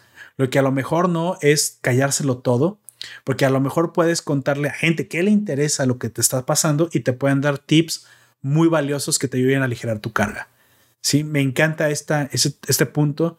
Esta conversión de Norman vuelve a ser uno de mis personajes favoritos, sino el favorito, ah, por lo muy poco que lo vi aún así, porque esto, esto me resonó muy fuerte, ¿no? Y claro, porque aparte de mí me encanta esta forma de pensar de, de este. Y el protagonista, el protagonismo se lo quedó completamente esta Emma. Sí, claro. Rey es como protagonista. Norman y Rey ya quedaron un poquito por debajo y no sé. Lo que pasa es quedó como completamente. el ella. corazón de Emma tenía que ser como que el punto principal porque Sí. ella venía siendo la cara de, de Promise Neverland, básicamente. Así es. Tal vez desarrollaron un poquito más a los demás niños, pero Sí. pues de todas maneras no fue lo suficiente como para empatizar con ellos. Al final, amigo, dime con qué te quedas tú, qué fue lo que más te gustó. Supongo que Sonju y Mujika. Ujú. Me gusta mm, sobre todo el diseño del, de, también del corcel que tienen, me gusta mucho, pero pues no sé, a lo, que, sobre todo del manga, eh, que sé de su historia y lo poquito que nos muestran de ahí se me hace bastante interesante. Sí, sobre todo son muy- de la que nos hablan más en el anime de. Sonju, no se, eh, no se dice nada, pero pues De hecho, de cierta manera, hasta el póster, el póster de la misma serie te hace referencia a que esto incluso puede ser una clase de coprotagonismo. Mujika es muy importante en este mundo, incluso tiene un peso tremendo tal, tal cual que es incluso protagonista de muchas portadas a través del manga. Vemos que sí, pero también por el mismo tiempo no se desarrolla mucho más. Al final le quiero dejar la pregunta al oyente, a ti ciudadano, realmente tú eres el que al final tiene la última palabra. ¿Tú hubieras hecho algo diferente? ¿Te gustó lo que viste? En el caso de que le hayas visto, ¿piensas que ese fue una apresura, una precisamente una temporada apresurada y que a ti te gustó? ¿No? ¿Te dejó un sentimiento insípido? ¿Tú habrías alargado dos, tres? ¿O por qué no habrías adaptado todos y cada uno de los arcos de esta maravillosa historia? Por favor, cuéntamelo en las en el eh, cajita de, de comentarios donde lo encuentres. Pues, Bueno, Normalmente la cajita de comentarios está, está en la página, por lo general. así es. Bueno, Pero ya nosotros aquí personalmente, lo único que sí veríamos como innecesaria de adaptar sería, eh, bueno, ya me dirás tú, pero yo creo que sería solamente lo onírico y lo místico, todo eso sí se podría omitir. omitir. Bueno, sí. Sí, Yo no puedo porque decir si te sí diría está bien. si te diría nada más eso, pero eh, de seguro que puede ser más larga la otra temporada al menos, sí. Eso sí te lo garantizo, que sí puede ser alguna otra. Se va a sentir igual apresurada, pero no, bueno, no igual, se va a sentir apresurada, pero al menos se va a dar la impresión de que cubrieron lo esencial, porque en esta parece que ni siquiera lo esencial lo cubrieron. Sale. No. Aunque bueno, la historia al final se entiende y si tú no ves el manga y te dices, no, ¿sabes qué? Yo no soy de mangas, Poperto. A mí me encanta simplemente ver el anime y que se explique y a mí me gustó y a mí me gustó cómo está, cómo se está llevando. Ah, ok, entonces te va a encantar. Porque la segunda temporada da un Te va a Sí. cierre a lo que pasa. Sí. Y ya no va a haber tercera temporada eh, a menos que hagan una clase de Probablemente no.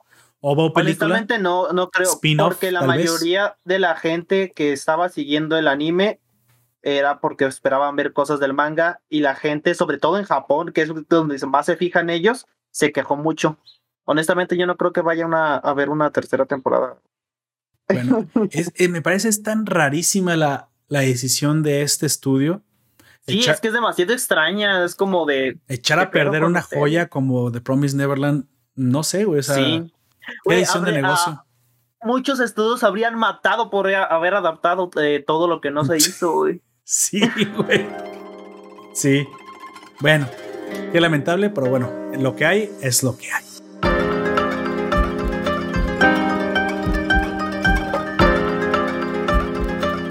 Antes de irnos, Sí. me gustaría recomendarte que te des una vuelta por nuestro Patreon. Ahí descubrirás el contenido exclusivo como el podcast solo para Patreons y otros beneficios. Suscríbete, ya hay gente ahí. No te quedes tú fuera de la, de la, de la, de la fotografía. No vas a salir en una foto, el que se mueve no sale.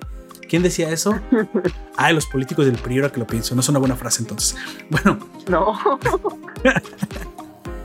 me gustaría agradecer a los que hacen posible este podcast, a Oyak aquí presente, a los que nos acompañan en los directos y en general a todos ustedes que nos escuchan religiosamente eh, podcast a podcast y nos comparten con sus amigos. También te invito a que te unas al grupo de la Nación, a Nación Poperto Forum, el grupo en Facebook, para que seas partícipe de las votaciones. Y también si hay algo que te gusta ahí, nos lo puedes proponer. También te invito a conocer a los amigos de la Nación, chicos de enorme talento y gran contenido, otros podcasts y otros canales que también hacen contenido variado. Y también te puedes suscribir a, la- a las notificaciones de la página web de nacionpoperto.com, donde cada vez que nosotros hagamos una publicación nueva, ahí te vas a enterar de cuándo suceda, sin necesidad de descargar ninguna aplicación.